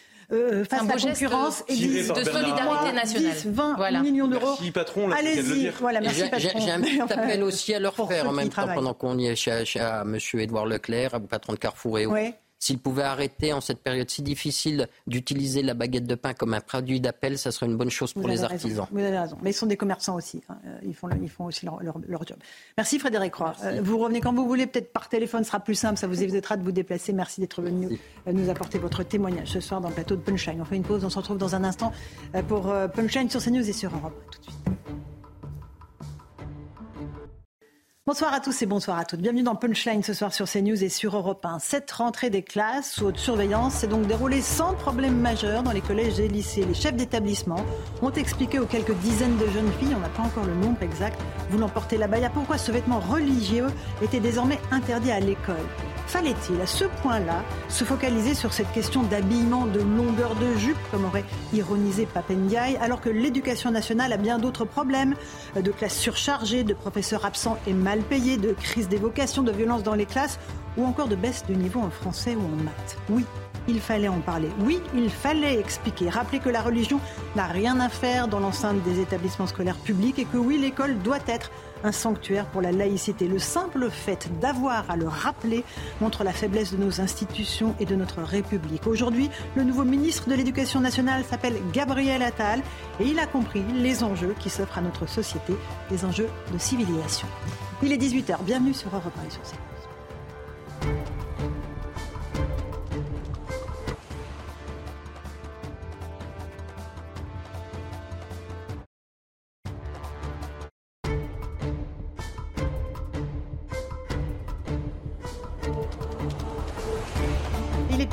bienvenue sur Europe 1 et sur CNews. Les grands titres de l'actualité, la rentrée scolaire donc pour 12 millions d'élèves. Dans ce contexte, Gabriel Attal a souligné la nécessité de diviser par deux le poids des cartables.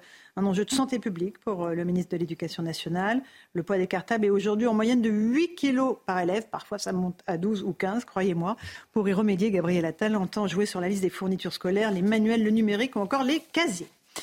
Alors que la survie des Restos du Cœur est en jeu, selon son président, la famille de Bernard Arnault va verser une aide de 10 millions d'euros, une annonce du propriétaire de LVMH après l'appel lancé par l'association. Les restos alertent sur le nombre de bénéficiaires grandissant et le manque de ressources. Le gouvernement a lui promis hier une aide de 15 millions d'euros supplémentaires. Et puis c'est une information européenne. Deux détenus se sont évadés du centre de détention de la prison d'Est dans le Lot-et-Garonne. Ils ont profité d'une séance de sport pour se faire la belle. À travers un grillage découpé, les deux hommes étaient condamnés pour des faits d'extorsion. Une première modeste mais symbolique et importante. Cinq euh, Afghanes, cinq femmes menacées par les talibans ont été évacuées par la France. Elles étaient jusque-là exilées au Pakistan. Quatre d'entre elles ont atterri en début d'après-midi à Roissy. En 2021, Emmanuel Macron avait promis que la France resterait aux côtés des Afghanes. Enfin, rendez-nous fiers et heureux. Emmanuel Macron, toujours, est venu encourager les joueurs du 15 de France aujourd'hui. À quatre jours du match d'ouverture du mondial de rugby, le président s'est rendu au camp de base de l'équipe à Rueil-Malmaison. Il a su saluer les joueurs un à un. Les hommes de Fabien Galtier vont commencer par rencontrer vendredi les fameux All Black. Voilà, on aura l'occasion d'en reparler dans un instant. Il est 18h02. Euh, merci d'être avec nous sur Europe 1 et sur CNews. Dans un instant, Luc Ferry, à 18h30 pour être précis, ancien ministre de l'Éducation nationale, sera notre invité. On a hâte de l'entendre sur tous les enjeux euh, auxquels doit faire face euh, l'école aujourd'hui. Mais on est en plateau avec Louis Deragnel, chef du service politique d'Europe 1. Bonsoir Louis. Bonsoir Laurence. On a le grand plaisir d'accueillir dans nos rangs Rachel Kahn, essayiste. Bonsoir Rachel. Bonsoir Laurence. Bienvenue dans l'équipe Punchline. Merci. on est heureuse de vous avoir sur Europe 1 et sur CNews. Nous sommes aussi avec Yann Du service Bonsoir, politique. Bonsoir. Et Eric Revel, journaliste. Bonsoir. Bon, vous avez fait votre rentrée des classes euh, tous les quatre ou pas En tout cas, non. Pas pour. Euh, vous êtes un peu trop âgé, Eric. Oui, mais j'ai un enfant qui est rentré aujourd'hui en classe. En quelle classe? En première. En première, c'est un grand, un ado. Mais ado, grands, grands enfants, grands soucis. C'est ce qu'on oui. euh, allez, on commence par euh, cette abaya. Euh, je vous ai expliqué tout à l'heure pourquoi je pensais qu'il est important d'en parler. Euh, on va écouter une mère de famille. on a écouté aussi les parents d'élèves. Qu'est-ce qu'ils en pensent, eux, de cette interdiction? Écoutez-la. Elle a été interrogée ce matin à Nanterre. Je pense que l'école, c'est l'école de la République. Et je pense que c'est juste qu'on respecte la République et qu'il n'y ait pas de code vestimentaire religieux. Je pense que ça fait un petit bout de temps que ça se passe comme ça, qu'on laisse passer les choses et que les directeurs d'établissement sont en difficulté, je pense, par rapport à ça, qu'il n'y ait pas de règles spéciales. Je pense que c'était utile de la part du gouvernement de mettre une règle. Je pense que c'est bien et ça permet de réfléchir aussi sur pourquoi ils portent ces enfants-là. Et leur dire que bah, c'est pas une solution, qu'on peut le porter en dehors de l'école si elles ont besoin de le porter, mais que c'est l'école de la République et que c'est l'école de tout le monde. C'est l'école de tout le monde, Rachel Kahn. Vous êtes d'accord avec euh, l'analyse de cette maman qui dit voilà, ça faisait un moment que c'était pas très clair, là maintenant c'est clair. Oui, on est dans une période où on a impérativement besoin de clarté, notamment sur ses fondamentaux, sur ce qu'est l'école. J'ai retrouvé une phrase de Jean Zé. Euh, c'est l'école, euh, les écoles doivent rester l'asile inviolable où les querelles des hommes ne pénètrent pas. Euh, voilà, c'était ma, la petite phrase de. Une belle phrase. Mais les querelles des hommes et des enfants, elles s'y entrent bien. Hein. exactement. Non, mais on voit bien qu'on est dans une ambiance délétère depuis, depuis plusieurs années maintenant. Mais comme il y a comme une accélération. C'est vrai qu'entre la séquence euh, Médine, euh, Labaya, Traoré, en fait, pour moi, c'est exactement la même chose qui appuie sur les mêmes ressorts. la victimisation, la culpabilisation ne pas respecter euh, mhm. l'état de droit, ne pas respecter nos institutions, euh, contre cette culture que nous avons, c'est-à-dire mhm. ce patrimoine vivant qu'est la laïcité. Euh, et, en fait, on n'a jamais réagi. Là, enfin, on a ce texte qui soutient les enseignants, et je pense que ça fait... Enfin, ça, fait du bien en réalité, ça fait, ça fait vraiment du bien. Et je pense aussi dans cette période où on est quand même dans une crise économique, une crise internationale, je pense que la majorité des parents et des Français en ont marre de ces histoires euh, identitaires. Voilà. Et euh, parle des problèmes de fond. Absolument. Mais c'est aussi un problème important. Louis Dragnel, un petit mot rapidement. Michel Kahn a entièrement raison. Euh, et euh, simplement, un autre élément, euh, c'est que souvent nos détracteurs, parce que je, je suis d'accord avec ce que vous venez de dire, nos détracteurs nous disent oui, mais en fait, il n'y a pas que la baya dans la vie, il y a d'autres sujets très importants. Et évidemment, ce ne sont pas des sujets, enfin, c'est pas l'un ou l'autre. On a le droit d'avoir plusieurs priorités. Et je pense qu'il y a, d'ailleurs, il y a énormément de sujets prioritaires à l'école. Gabriel Attal en a bien conscience.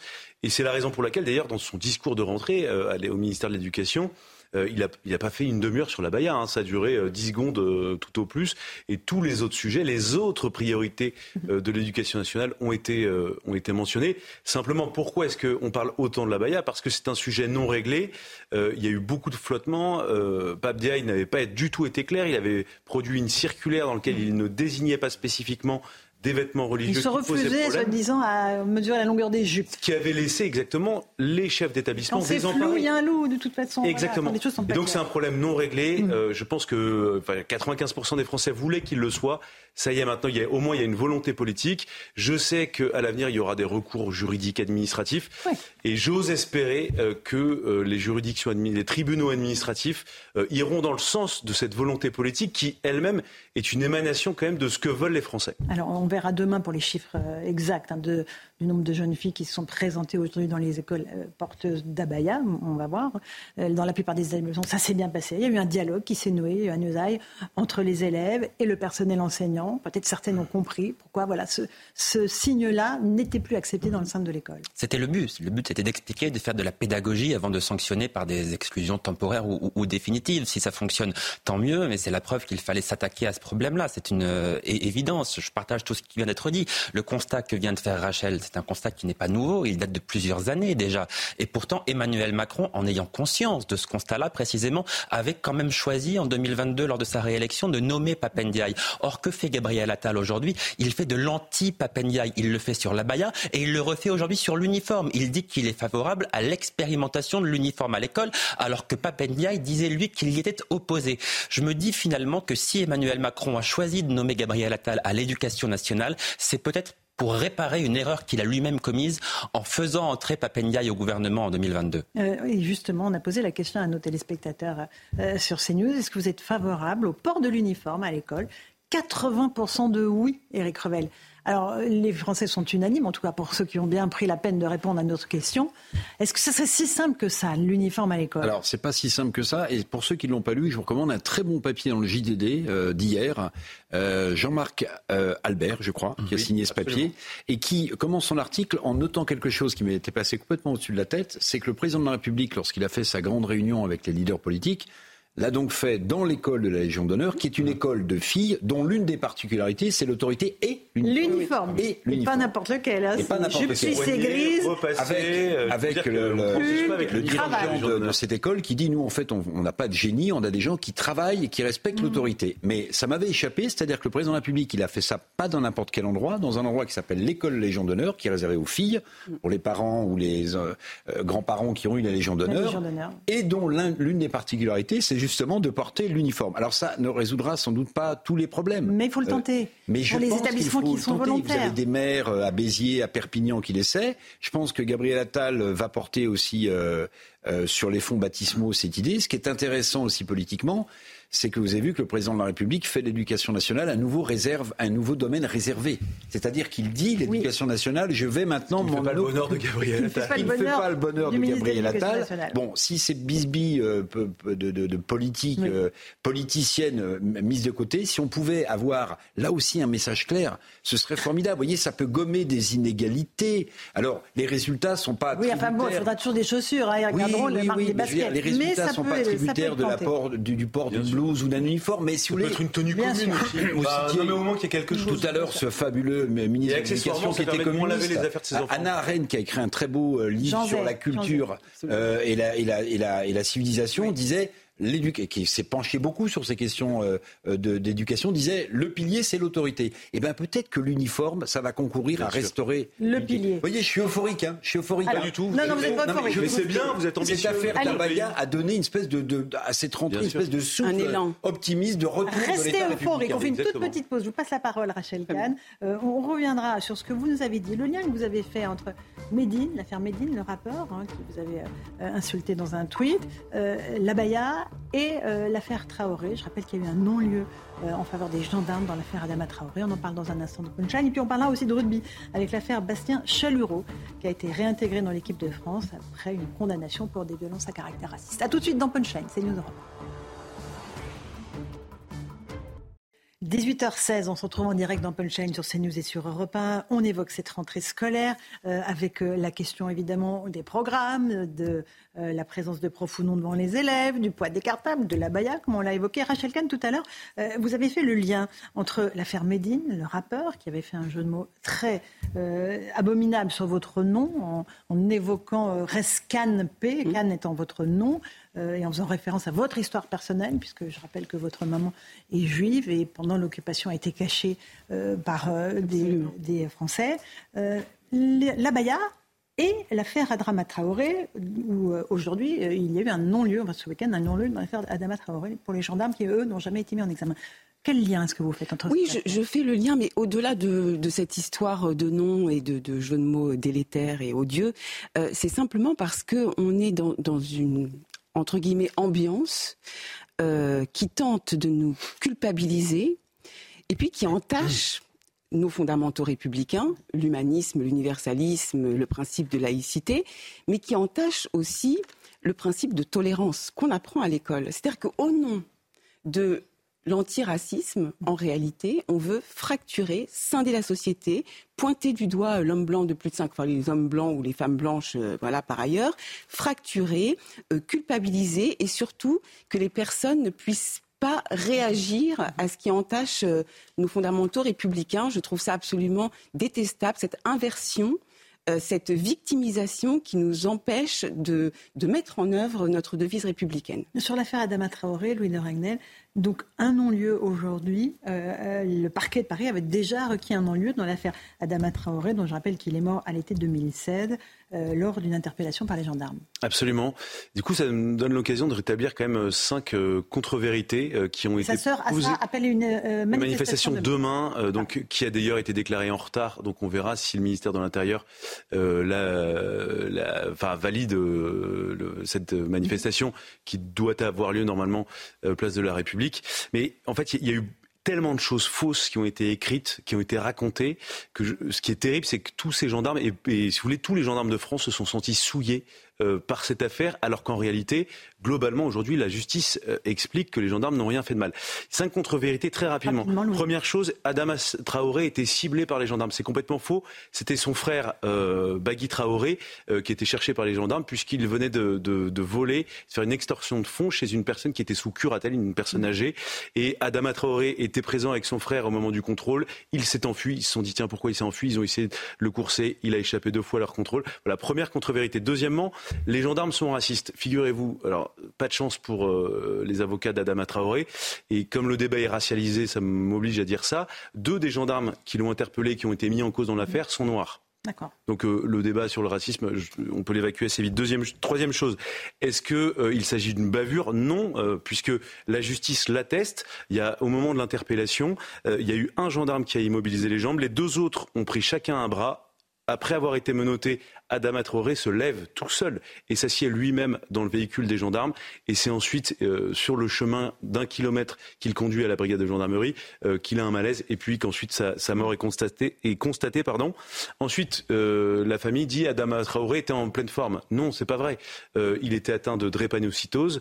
il souffrait d'insuffisance cardiaque à tel point que quand son frère Bagui Traoré arrive et voit son frère allongé par terre, donc Adama, Bagui Traoré dit aux gendarmes attention Adama euh, il est malade, il est fragile. Euh, donc euh, la famille savait très bien que Adama Traoré était fragile. Adama est-il quelqu'un, un homme sans histoire? Évidemment, toute mort est horrible et ne devrait jamais arriver, surtout à cet âge-là. Mais il était quand même connu pour 17 faits d'antécédents judiciaires. il a eu deux périodes d'incarcération, une entre septembre 2012 et juillet 2014, une autre décembre 2015 à mai 2016. Euh, c'est au cours de hier de cette incarcération qu'il avait tenté de, violer son codétenu. Euh, il avait reçu une plainte pour ça. Et d'ailleurs, en, en vengeance euh, de cette plainte de son codétenu pour viol, euh, un de ses frères, un des frères d'Adama Traoré, euh, l'a passé à tabac et il s'est fait prescrire quand même 7 jours d'ITT. Et je termine simplement, est-ce que c'était une famille sans problème? Sur la fratrie, il y avait quand même 17 frères et sœurs issus de quatre mariages, puisque le père d'Adama Traoré était polygame. vous en avez une dizaine qui a un CV judiciaire long comme le bras. Je pense à, deux d'entre eux, Bagui Traoré qui se fait appeler le Nelson Mandela du Val d'Oise et à Samba qui se fait appeler Popiette. Euh, Vous nous avez ils euh, étaient tous voilà très connus euh, de la police et de la justice. Et, voilà, il y a beaucoup de choses qui ont été racontées qui étaient fausses. Je termine simplement et vraiment cette dernière chose. 100% des gendarmes, 100% des gendarmes locaux ont demandé leur mutation. C'est quelque chose de rarissime et c'est inédit. Le directeur général de la gendarmerie de l'époque a accepté 100% de leurs demandes. 100%, Tellement l'histoire est grave. dernier mot là-dessus, Anusaï, parce qu'après. Très rapidement, parce qu'effectivement, on verra si cette manifestation est autorisée, mais dans tous les cas, si elle n'a pas lieu demain, elle aura lieu à notre jour. Il faudra regarder si des élus de la République, notamment des députés, des parlementaires, se rendent à cette manifestation. Je pense à des élus de la France insoumise. Si c'était à nouveau le cas, s'ils se rendaient avec leurs écharpes tricolores après ce non-lieu, ce serait une nouvelle provocation vis-à-vis des forces de l'ordre. Et j'irais même jusqu'à dire, je crois que ce serait un, à nouveau un acte anti-républicain. Vous partagez ça, Rachel Kahn? Je partage absolument. Après, on parlait tout à l'heure de l'uniforme à l'école. Mhm. Ça serait peut-être pas mal pour respecter les uniformes en général. Oui, effectivement, l'uniforme de la police. Oui, puis je rajoute quand même euh, au début de l'affaire, puisque vous le rappeliez tout à l'heure, Laurence, jamais ils n'ont été mis en examen. Ces trois, quatre gendarmes, ils étaient ils étaient sous statut de témoin assisté. Je rajoute quand même le, coupable montage en mayonnaise de certains médias. Mmh. Euh, et je pense aussi à des médias étrangers. Je pense à la une du Time qui avait fait de, de Madame Traoré une sorte d'égérie de la lutte antiracisme en France. Et tout ça redescend. Vous savez, c'est le propre des mayonnaises. Hein. Une fois que mmh. l'huile est stabilisée, en fait, les jaunes d'œufs retombent. Et c'est ce qui est en train de se passer là. Alors on écoutera euh, si certains médias ou si certains hommes politiques, je suis naïf, hein, vont, euh, vont faire une sorte de mea culpa. Mais il y a ça aussi hein, qui a participé à la montée en et Tout le but, c'était de faire comme si c'était une affaire George Floyd. Exactement. Déroulée aux États-Unis, de la en France. Et ce n'est pas le cas. Là, la et en plus, la vérité, ils disent vérité pour Adama. En réalité, la vérité maintenant, elle est connue. Vous avez plusieurs décisions de justice. En fait, ils ne veulent pas la vérité. Ce qu'on voit, c'est qu'ils veulent la vengeance. Non, mais exactement. Et puis après, pour nos jeunes et puis pour euh, les, les, personnes dans ce peuple mélangé, parce que nous sommes un peuple politique et pas racial ni religieux, c'est aussi euh, d'être euh, finalement amalgamé à ce genre de personnes. C'est une catastrophe. Une catastrophe. Allez, euh, il nous reste quelques minutes. J'aimerais qu'on parle de l'affaire Bastien Chalureau, euh, ce joueur de rugby qui a été réintégré en deuxième ligne dans l'équipe de France par Fabien Galtier après la blessure d'un autre joueur. Le problème, c'est qu'il y a trois ans, il a été condamné en première instance pour des violences à caractère raciste. On fait le point avec Adrien Fontenot. Euh, et puis je vous passe la parole. La question que je vais vous poser, c'est est-ce qu'un champion, un sportif de haut niveau, doit être exemplaire quand il joue en équipe de France? D'abord le sujet et on en parle ensuite. En visite à Rueil-Malmaison, où le camp de base du 15 de France s'est établi, Emmanuel Macron voulait sans doute montrer une image d'unité. Mais plus que l'ouverture du mondial, c'est un joueur de la sélection qui attire tous les regards. Le deuxième ligne Bastien Chalureau, condamné en 2020 pour des violences à caractère raciste sur deux autres rugbymen. Le joueur de 31 ans était d'ailleurs au cœur des discussions entre le chef de l'État et le sélectionneur Fabien Galtier. Bon, et après, on va se laisser aller au polémiques. Là, Martien, il va sortir ce soir. Il faut qu'il soit lui-même. S'il doit pleurer, il doit pleurer, il doit dire des choses. Et pour la ministre des Sports, Amélie Oudéa Castera, la présomption d'innocence doit primer. Je ne demande pas son exclusion. Dès que j'ai pris connaissance des faits, j'ai pris mon téléphone samedi après-midi pour euh, échanger euh, avec Raphaël Ibanez, le manager général des Bleus, et m'a été confirmé qu'ils avaient bien échangé avec Bastien Chalureau et que Bastien Chalureau maintenait sa version des faits, qui est qu'il reconnaît les violences, mais absolument pas les éléments de racisme. Si Fabien Galtier a précisé que le racisme n'avait pas sa place dans l'équipe, le 15 de France doit bien composer avec l'affaire Chalureau. Le tout à quatre jours de l'ouverture de son mondial, à domicile face à la Nouvelle-Zélande. Voilà, un match évidemment euh, qui sera très important, Louis de Ragnel. Un sportif de haut niveau doit-il être exemplaire? Bien, moi j'aurais la même réponse que pour les politiques. Euh, je pense que c'est à peu près le même débat que mhm. celui qui s'était posé, en tout cas dans les arguments autour de Adrien Quatennens. C'est-à-dire que tant que la personne n'a pas été condamnée, elle est présumée innocente. C'est, enfin, ça vaut pour tout le monde.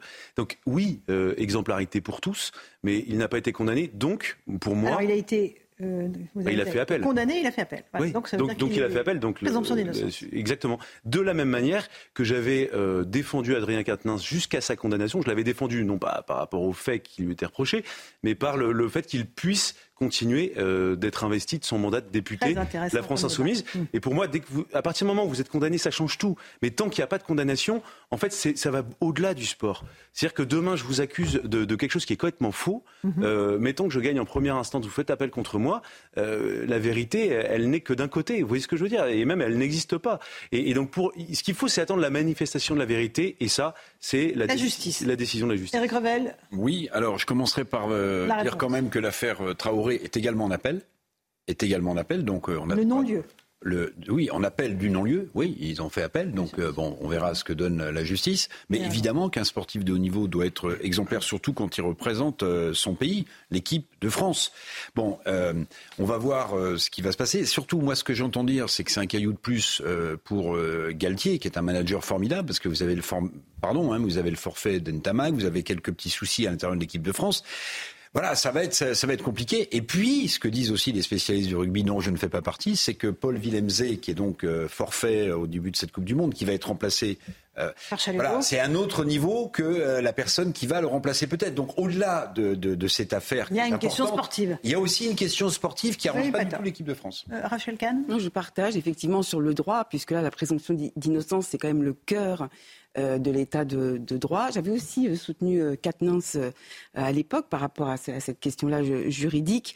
Après, je trouve que Amélie Oudéa-Castera se débrouille pas mal hein, depuis mhm. le, début du mandat, avec une explication tout à fait claire. Et pour moi, à, un an des JO, un peu, un peu moins d'un an des JO, les, sportifs doivent être, doivent être plus qu'exemplaires, notamment par rapport à notre jeunesse. Voilà, et Bastien Chalureau tient une conférence de presse en ce moment pour s'expliquer. Ah, oui, oui, dès qu'on aura les, éléments de, ce qu'il dit, on, vous le dira. Johan Usaï, Emmanuel Macron s'est rendu évidemment auprès du 15 de France pour les encourager et pour parler de ça avec Fabien Galtier. Hein.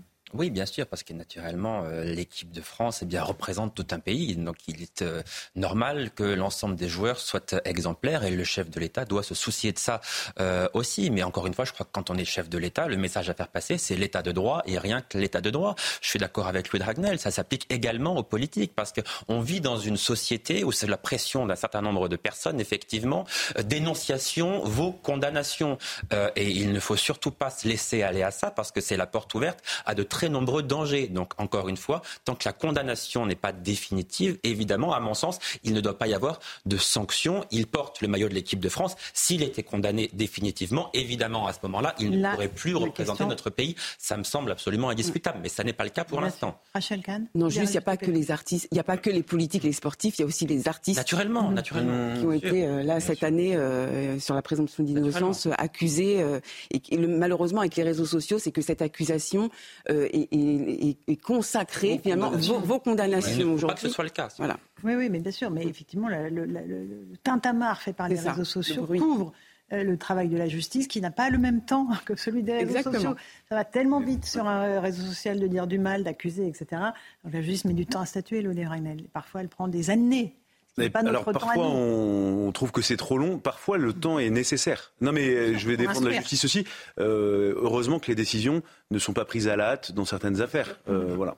Mais notamment dans, cette affaire-là, dans l'affaire Chalureau Dans cette affaire-là, dans les affaires de, terrorisme, dans, dans, plein d'affaires. La, la, justice prend le temps qu'il faut, mais a raison de le faire. Après, parfois, Non, il y a des affaires où on a l'impression que ça traîne simplement parce qu'il y a un embouteillage de la justice. Un tout petit mot des All Blacks, parce que c'est eux que nous affrontons à vendredi. Euh, ils sont, c'est assez extraordinaire et, je voulais vraiment vous en parler. Ils sont allés, euh, dès leur arrivée, dans un cimetière de la Somme pour rendre hommage aux combattants euh, néo-zélandais de la Première Guerre mondiale.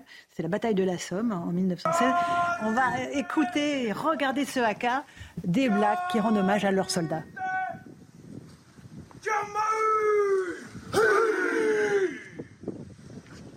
Yo, fuck up and you uh, oh,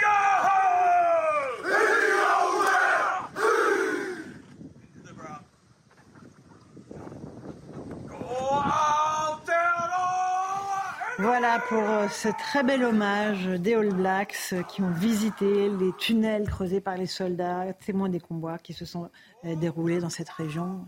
Chapeau quand même, Rachel Kahn. C'est magnifique parce que là, c'est la conjugaison ultime entre le sport, la culture, la mémoire des anciens. Enfin, c'est vibratoire, hein. c'est mm. une émotion éperdument enfin, forte.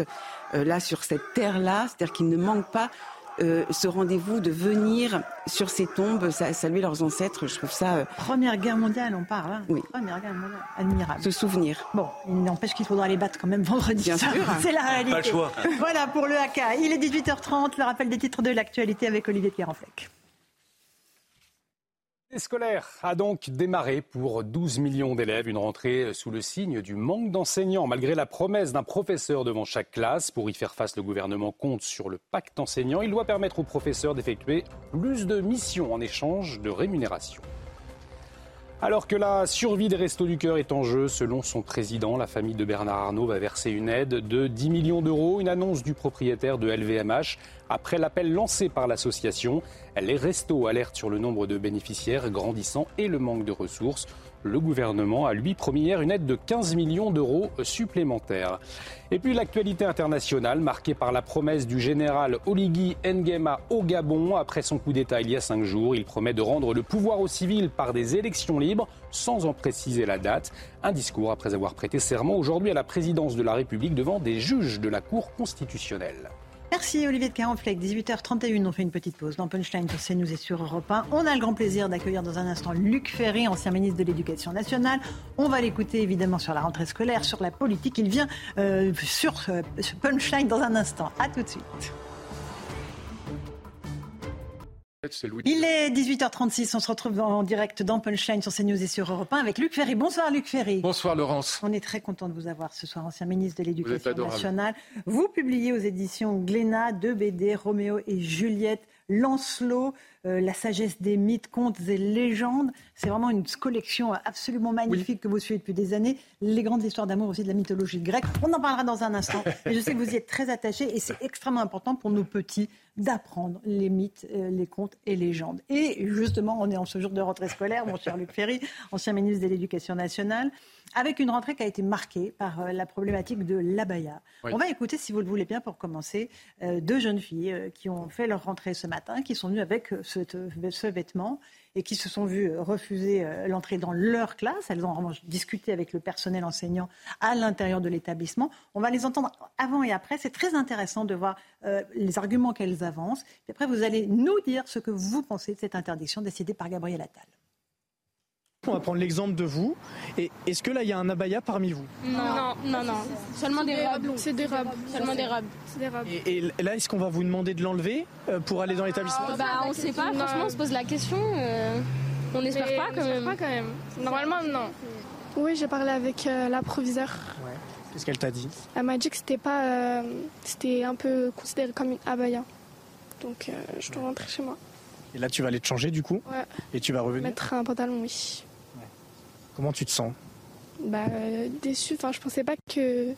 Je pensais que c'était une robe pour moi, c'est tout. Je suis choquée. Enfin, euh, je suis choquée qu'on me recale comme ça de, ma rentrée juste pour une robe. Euh, enfin, qu'on me dise que je suis pas habillée correctement. Ce matin, est-ce que je me suis réveillée? Euh, Je me suis dit, je me suis regardée dans le miroir et je me suis dit qu'il n'y avait aucun problème avec ma tenue, etc. Je dis pas que non. En fait, moi, je trouve que ma tenue, elle est très bien, elle est correcte pour ces réactions recueillies par Augustin Donadieu. Luc Ferry, votre réaction Non, mais les, tenues sont correctes. C'est pas une question de correction, c'est une question de signe religieux. C'est la, question de l'application de ma loi de mars 2004, mhm. une loi pour laquelle je me suis vraiment battu, puisque je me suis battu sur deux fronts, qui étaient à la fois évidemment contre l'intrusion de l'islamisme dans les classes ce que je voulais, vous savez, c'est très clair, euh, presque que c'était une problématique presque de parents plus que de ministres.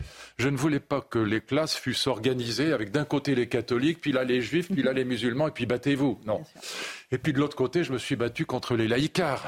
Grand Orient de France, euh, aussi, il faut bien le dire, euh, Jack Lang, par exemple, qui voulait mhm. qu'on interdise tous les signes religieux, euh, même les petits signes religieux. la religion n'est pas scandaleuse et on a le droit d'exprimer une conviction religieuse, mais simplement, il ne faut pas que ce soit agressif et, et prosélyte. Donc, le problème de la baya, c'est que c'est évidemment un signe religieux, ça vient du wahhabisme, ça vient de l'Arabie saoudite et du wahhabisme. Et, donc, euh, il est clair que même si ces jeunes filles sont très naïves, elles sont peut-être tout à fait honnêtes et naïves. Quand elles disent ce n'est qu'une robe, c'est très non, correct. Pas une robe. Non, pas du tout. C'est un, un, moyen pour les islamistes de tester la, la République, de tester l'autorité et la résistance et les réactions de la République. Donc bravo, bravo, bravo à, à ce jeune ministre, à, à, Gabriel Attal, d'avoir le courage de ce que Papendia n'a évidemment pas fait, mais plus qu'en vérité il était plutôt d'accord avec ses vêtements religieux, eh bien bravo à Gabriel Attal d'avoir eu le courage immédiatement de dire non, ça suffit, on applique la loi à la loi 2004. Est-ce que vous pensez, comme euh, Florence Bergeau-Blacker, d'ailleurs on va peut-être l'écouter si vous le voulez bien, euh, qui est anthropologue et spécialiste de l'islam, que c'est la démocratie qui est attaquée? On l'écoute et je vous passe la parole. Je pense que ce n'est pas seulement la laïcité euh, qui est mmh. attaquée, mais plutôt la démocratie. Nous avons affaire à des mouvements théocratiques euh, qui veulent donc euh, rendre nos sociétés modernes charia compatibles pour peu à peu les amener euh, à la société islamique mondialisée. Voilà leur projet. Ça ne veut pas dire qu'ils vont, ils vont y arriver. Ça veut dire simplement qu'ils sont en train d'y travailler. Voilà, Luc Ferry. Cette dame a mille fois raison parce qu'en vérité, ce n'est pas une question de laïcité.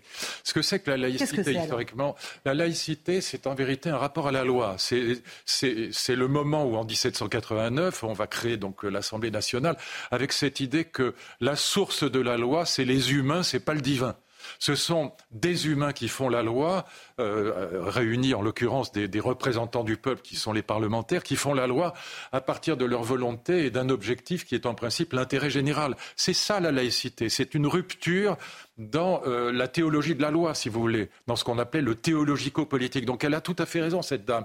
En vérité, il s'agit d'une attaque, d'une agression contre la démocratie, il s'agit d'entrisme, pas de séparatisme. Mm-hmm. On, a parlé de séparatisme, la loi, c'est un mauvais mot, c'est pas ça qu'il s'agit. Il s'agit encore une fois d'entrisme, c'est pas la même chose que le séparatisme, et il s'agit encore une fois de tester la capacité de résistance des autorités républicaines. Donc elle a tout à fait raison. Ce n'est pas seulement une question de laïcité, même pas essentiellement une question de laïcité, c'est une question d'entrisme islamisme et on voit bien que depuis l'assassinat de Samuel Paty, les agressions contre la laïcité à l'intérieur de l'école, enfin à l'intérieur des établissements mhm. scolaires, ont augmenté de 120% c'est ça le contexte. Et donc dans ce contexte-là, bravo Gabriel Attal de ne pas trembler, de ne pas hésiter, de dire non, on interdit les signes religieux à l'école, c'est la loi de 2004 et il a bien fait. C'est ma loi, elle a été rédigée sur mon bureau, cette loi, mhm. par un juriste formidable, hyper intelligent, Henri, Henri Peretti, je, le cite parce que c'est quelqu'un d'extraordinaire, il a, il a pesé chaque mot et c'est une loi très équilibrée, ce n'est pas une loi anti-religieuse, ce n'est pas une loi anti-musulmane, c'est une loi anti-islamiste. pas la même chose. C'est important de, le préciser. Les professeurs, Luc Ferry, sont très soulagés, les directeurs d'établissement aussi, de cette clarification. Ils en ont besoin parce qu'ils se sentaient un peu abandonnés. évidemment. Et ce, qui était très lâche de la part des ministres précédents, c'était de laisser les chefs d'établissement se débrouiller. Et, là où Gabriel Attal a mille fois raison, c'est que il, ne laisse, il a le courage de dire aux chefs d'établissement, bah, c'est moi qui prends la décision, au lieu de laisser les, chefs mmh. d'établissement en première ligne, avec tous les risques que ça comporte. Vous savez bien les risques que ça comporte. Ça peut aller jusqu'à la mort de quelqu'un. On l'a vu avec Samuel Paty. Donc euh, c'était évidemment crucial de, de protéger les chefs d'établissement en prenant la décision au niveau national.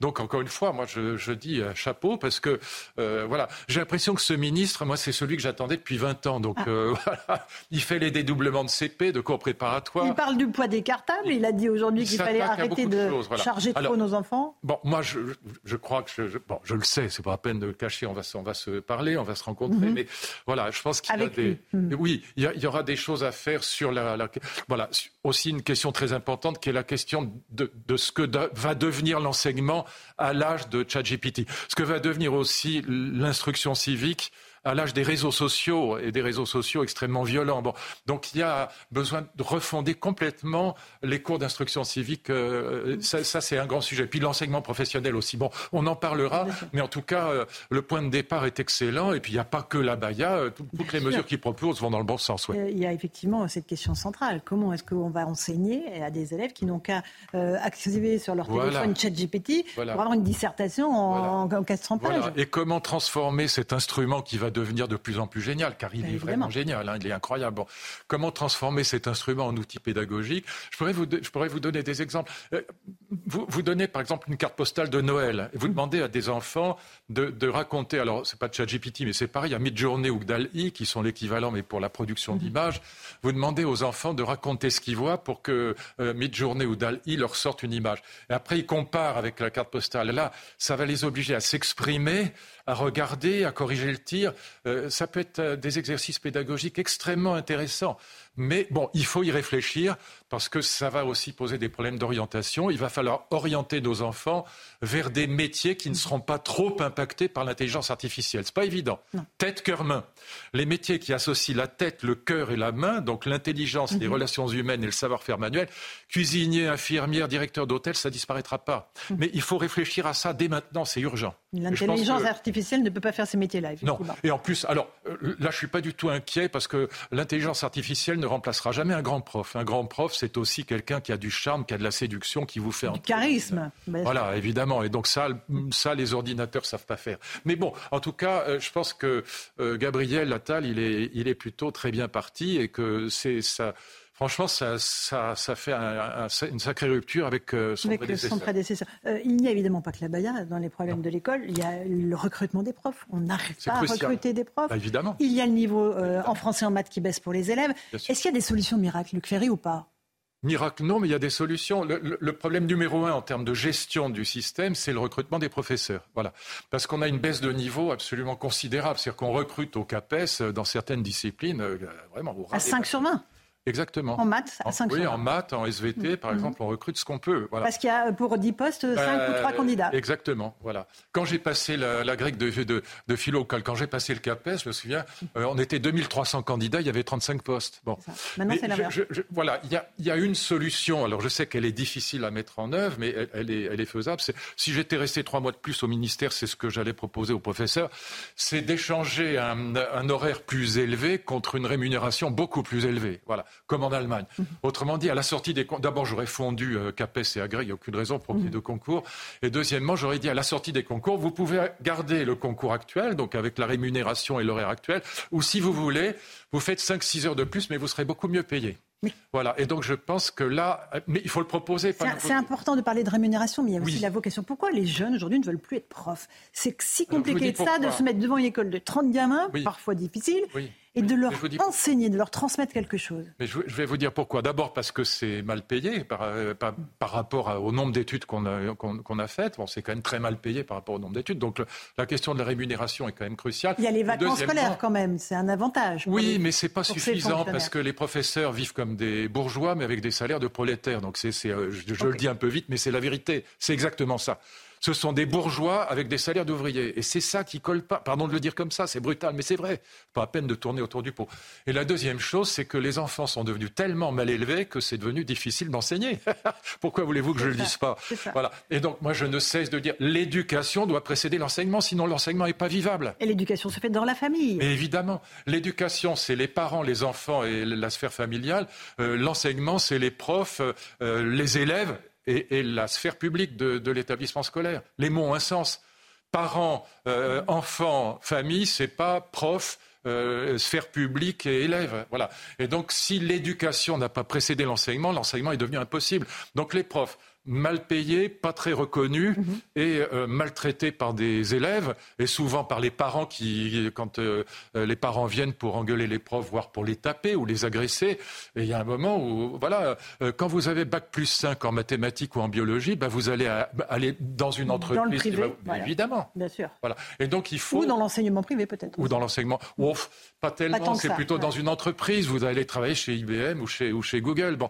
Mais là où le problème, c'est que c'est comme en amour, il n'y a que des preuves d'amour. Il faut rémunération mm. beaucoup plus importante en échange d'un peu plus d'heures et euh, avec que ce soit offert comme une possibilité d'abord, et puis ensuite, il, y a un problème d'éducation. Donc, euh, moi, je suis pour l'école des parents.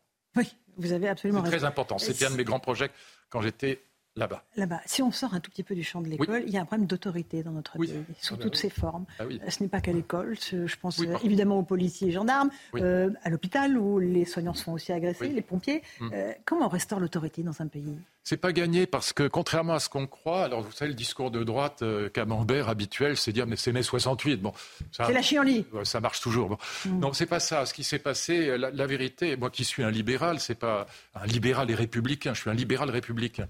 Mais la, la vérité, c'est que le capitalisme, le capital. Schumpeter a raison. Le capitalisme, c'est une logique d'innovation permanente.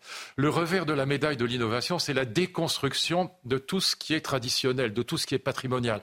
Voilà. Donc on a vécu un siècle d'innovation radicale au XXe siècle, mais aussi de déconstruction radicale. Or, juste, je le dis très vite, mais c'est l'essentiel en vérité. La maîtrise de la langue et la maîtrise de la civilité, ce sont des pôles patrimoniaux dans l'éducation. ni vous ni moi n'avons inventé les règles de grammaire. L'accord du participe passé avec l'auxiliaire avoir quand le complément d'objet est passé avant, zéro créativité c'est que du patrimonial, c'est que du traditionnel. Quand vous terminez une lettre, monsieur, madame, je vous prie mm. d'agréer l'expression de mes sentiments les meilleurs, c'est que du traditionnel. Donc, à la fois la maîtrise de la langue et la maîtrise de la civilité, ou disons par son vieux mot la politesse, c'est ça qui est passé, qui a été complètement déconstruit au XXe siècle, dans la deuxième moitié du XXe siècle. Est-ce que nos dirigeants politiques, Luc Ferry, n'ont pas une responsabilité là-dedans, dans cette déliquescence de l'autorité, dans cette violence qui sourd dans la société? Oui, alors il y a aussi euh, sur le plan politique une difficulté qui est très particulière à la France euh, actuelle, c'est que la France s'est déchirée en six courants politiques. Ça facilite pas les choses. Mhm. Vous avez ce qui reste du Parti socialiste, qui reste des LR, vous avez euh, les écologistes, vous avez l'extrême droite, l'extrême gauche et le centre six courants politiques. Ce qui fait que le président de la République, quoi qu'il arrive, euh, si c'était pas Macron, si c'était Fillon, Juppé ou un autre, ce serait pareil, ou, si c'était Cazeneuve, ce serait pareil. Il ne représente au mieux que 20% des Français. Il a 80% contre lui. Et donc ces déchirures-là, elles font que dans l'espace politique aussi, on finit par être dans une société de la haine. Ah, c'est ce que mon ami Danny Cohn-Bendit dit toujours. Il a raison là-dessus. Euh, Chirac disait d'ailleurs déjà la même chose. On est rentré dans la société de la haine, de la déchirure entre les politiques. Et constamment, alors que moi, je suis un vieux gaulliste euh, euh, rocardien. Je pourrais très bien travailler aussi bien avec Védrine qu'avec mhm. Juppé. Je veux dire, il n'y a aucune raison. Les, deux me vont très bien. Bon. Mais c'est devenu impossible parce qu'on est dans cette société. Et c'est pour ça que je plaide pour la, proportionnelle aujourd'hui. Vous n'avez pas tort. Vous avez fait une tribune dans le Figaro, Luc Ferry, pour dire que Nicolas Sarkozy avait raison sur sa prise de position qui a été fort critiquée concernant Vladimir Poutine et l'Ukraine. Vous dites qu'il avait raison. Il a mille fois raison, oui. Euh, cette guerre est absurde. Parce que je vais vous dire pourquoi. La grande erreur des Ukrainiens, c'est d'avoir voulu, à partir de 2014-2015, au lieu d'appliquer les accords de Minsk, et notamment Minsk II, 2015, avoir voulu régler le problème des séparatistes du Donbass par la guerre, en envoyant notamment le bataillon Azov. C'est un scandale, c'est absurde. Et donc, deuxième grande erreur, c'est de croire que Poutine va euh, quitter la Crimée, qui est à 85% russe. Lisez le petit livre d'Edgar Morin, qui n'est pas un fasciste, par exemple. Il dit, mais voilà, euh, les Ukrainiens ont maltraité les communautés russes du sud de, l'Est, mhm. et ils ne comprennent pas que la Crimée, elle est russe à 85%. Alors, les gens disent, ah oui, mais ils ont voté pour l'indépendance de l'Ukraine, qui est en effet indépendante depuis, depuis 91. Mais ils ont voté, ces gens-là, pour l'indépendance quand les présidents étaient pro-russes à partir de la révolution Maïdan, ils sont pro-Kiev, pro-OTAN, mhm. pro-américain. Et là, là où Nicolas Sarkozy a mille fois raison, c'est que cette guerre ne va nulle part et que d'autre part, euh, l'Ukraine est en effet un pont entre la Russie et l'Est de l'Ukraine et russe. Voilà, ils parlent russe, les gars, ils parlent pas autre chose. Et puis l'Ouest qui est en effet pro, qui est quasiment polonais et qui est quasiment pro-OTAN et pro-américain. Et donc, euh, vouloir régler ce séparatisme par la guerre était une immense faute. C'est mhm. ça que je dis. Et la guerre ne réglera rien. Même si Ce les, Ukrainiens qui la subissent, évidemment, la guerre. Mais, c'est pour ça que je suis désolé pour eux. Et, et c'est pas les Russes qui subissent la guerre, c'est les, Ukrainiens. C'est les Ukrainiens qui. Alors, il y a aussi des soldats russes qui meurent, mais ils sont des soldats. Bon. Mais c'est l'Ukraine qui est dévastée. Et je pense que l'immense responsabilité de Zelensky, c'est de ne pas avoir compris que quand on a un grizzly dans son jardin, on ne fait pas une surprise partie. Je veux dire, on dit que Poutine est un dictateur, et c'est évident que c'est un dictateur. Je suis pas pro-Poutine, je suis un démocrate. Mhm. Poutine est un dictateur, Poutine est un type extrêmement dur, c'est un KGBiste extrêmement dur.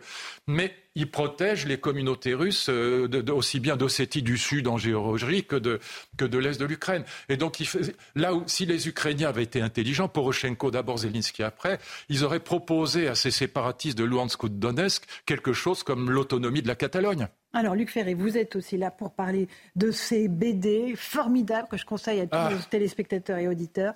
Roméo et Juliette, la sagesse des mythes, Lancelot, le chevalier de la charrette. Pourquoi est-ce que c'est important de se réapproprier ces mythes? euh, euh, Alors j'ai fait la même chose pour la mythologie grecque. Je mhm. pars des premières versions qui, par exemple, Roméo et Juliette, c'est pas Shakespeare, c'est Luigi da Porto, par exemple. Personne ne le sait ou quasiment. Je vais faire un Tristan et Iseult, je vais faire un Don Juan. Don Juan, par exemple, le premier Don Juan, c'est pas Molière, c'est Tirso de Molina, voilà, qui est un prêtre catholique espagnol. Vous revenez aux textes originaux. je reviens aux textes originaux et je vais faire toute une série. Ça c'est les premiers. Euh, Lancelot, bien sûr, euh, Tristan, bien sûr, Don Juan, bien sûr, Carmen, génial, la nouvelle de Prosper Mérimée.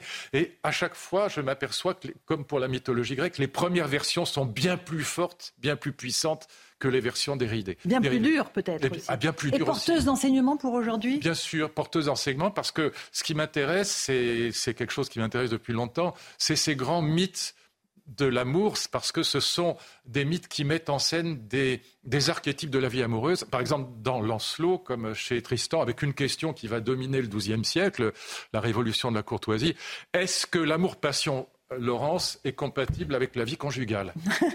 Vaste question, Luc Ferry. Et vous allez avoir des romans comme euh, Tristan ou comme Lancelot, où l'amour-passion est toujours hors mariage et si possible adultère on trahit même le roi. Et vous aurez des romans de chrétiens de Troyes, comme Yvan et, le Chevalier au Lion, par exemple Yvan et le Chevalier au Lion, où au contraire, l'amour-passion n'est possible que dans le mariage. Et je me suis demandé pourquoi. Mhm. passionnant. Vous, avez la réponse? Vous, me direz. Ah non, mais dites-moi, c'est vous, c'est vous qui avez la réponse. Je pense que hum, l'amour-passion, euh, alors euh, Madame de Lafayette, Montaigne, il y aura tout ça dans la suite des BD, disent que l'amour-passion, euh, la vie conjugale tue toujours l'amour-passion. Pourquoi? Parce que l'amour-passion a besoin de la distance Eros a toujours besoin du manque, il a besoin. Euh, c'est mm. comme la faim et la soif. On n'aurait aucune envie, aucun plaisir à boire et à manger si on n'avait pas faim et soif. Bah, c'est pareil pour Eros. Et donc ils disent voilà, euh, la vie conjugale tue l'amour-passion. Et puis, au contraire, si on a la sagesse de l'amour, si on est capable de préserver la différence Magnifique. Eh bien, euh, on peut faire vivre au contraire l'amour-passion dans le mariage. Mais c'est très compliqué et le fait que les divorces se multiplient prouve que c'est pas facile. Bah, en tout cas, c'est très beau de terminer cette émission sur la sagesse de l'amour. Merci beaucoup, Luc Ferry, d'être venu ce soir sur Punchline, Europe 1 et CNews, Roméo et Juliette, Lancelot et les grandes histoires d'amour de, la mythologie grecque. Merci, d'être venu ce soir. Dans un instant sur Europe 1, Hélène Zélani pour l'information. Et vous avez rendez-vous dans un instant sur CNews avec Christine Kelly et ses invités pour Face à l'info. Bonne soirée à vous sur nos deux antennes. À demain.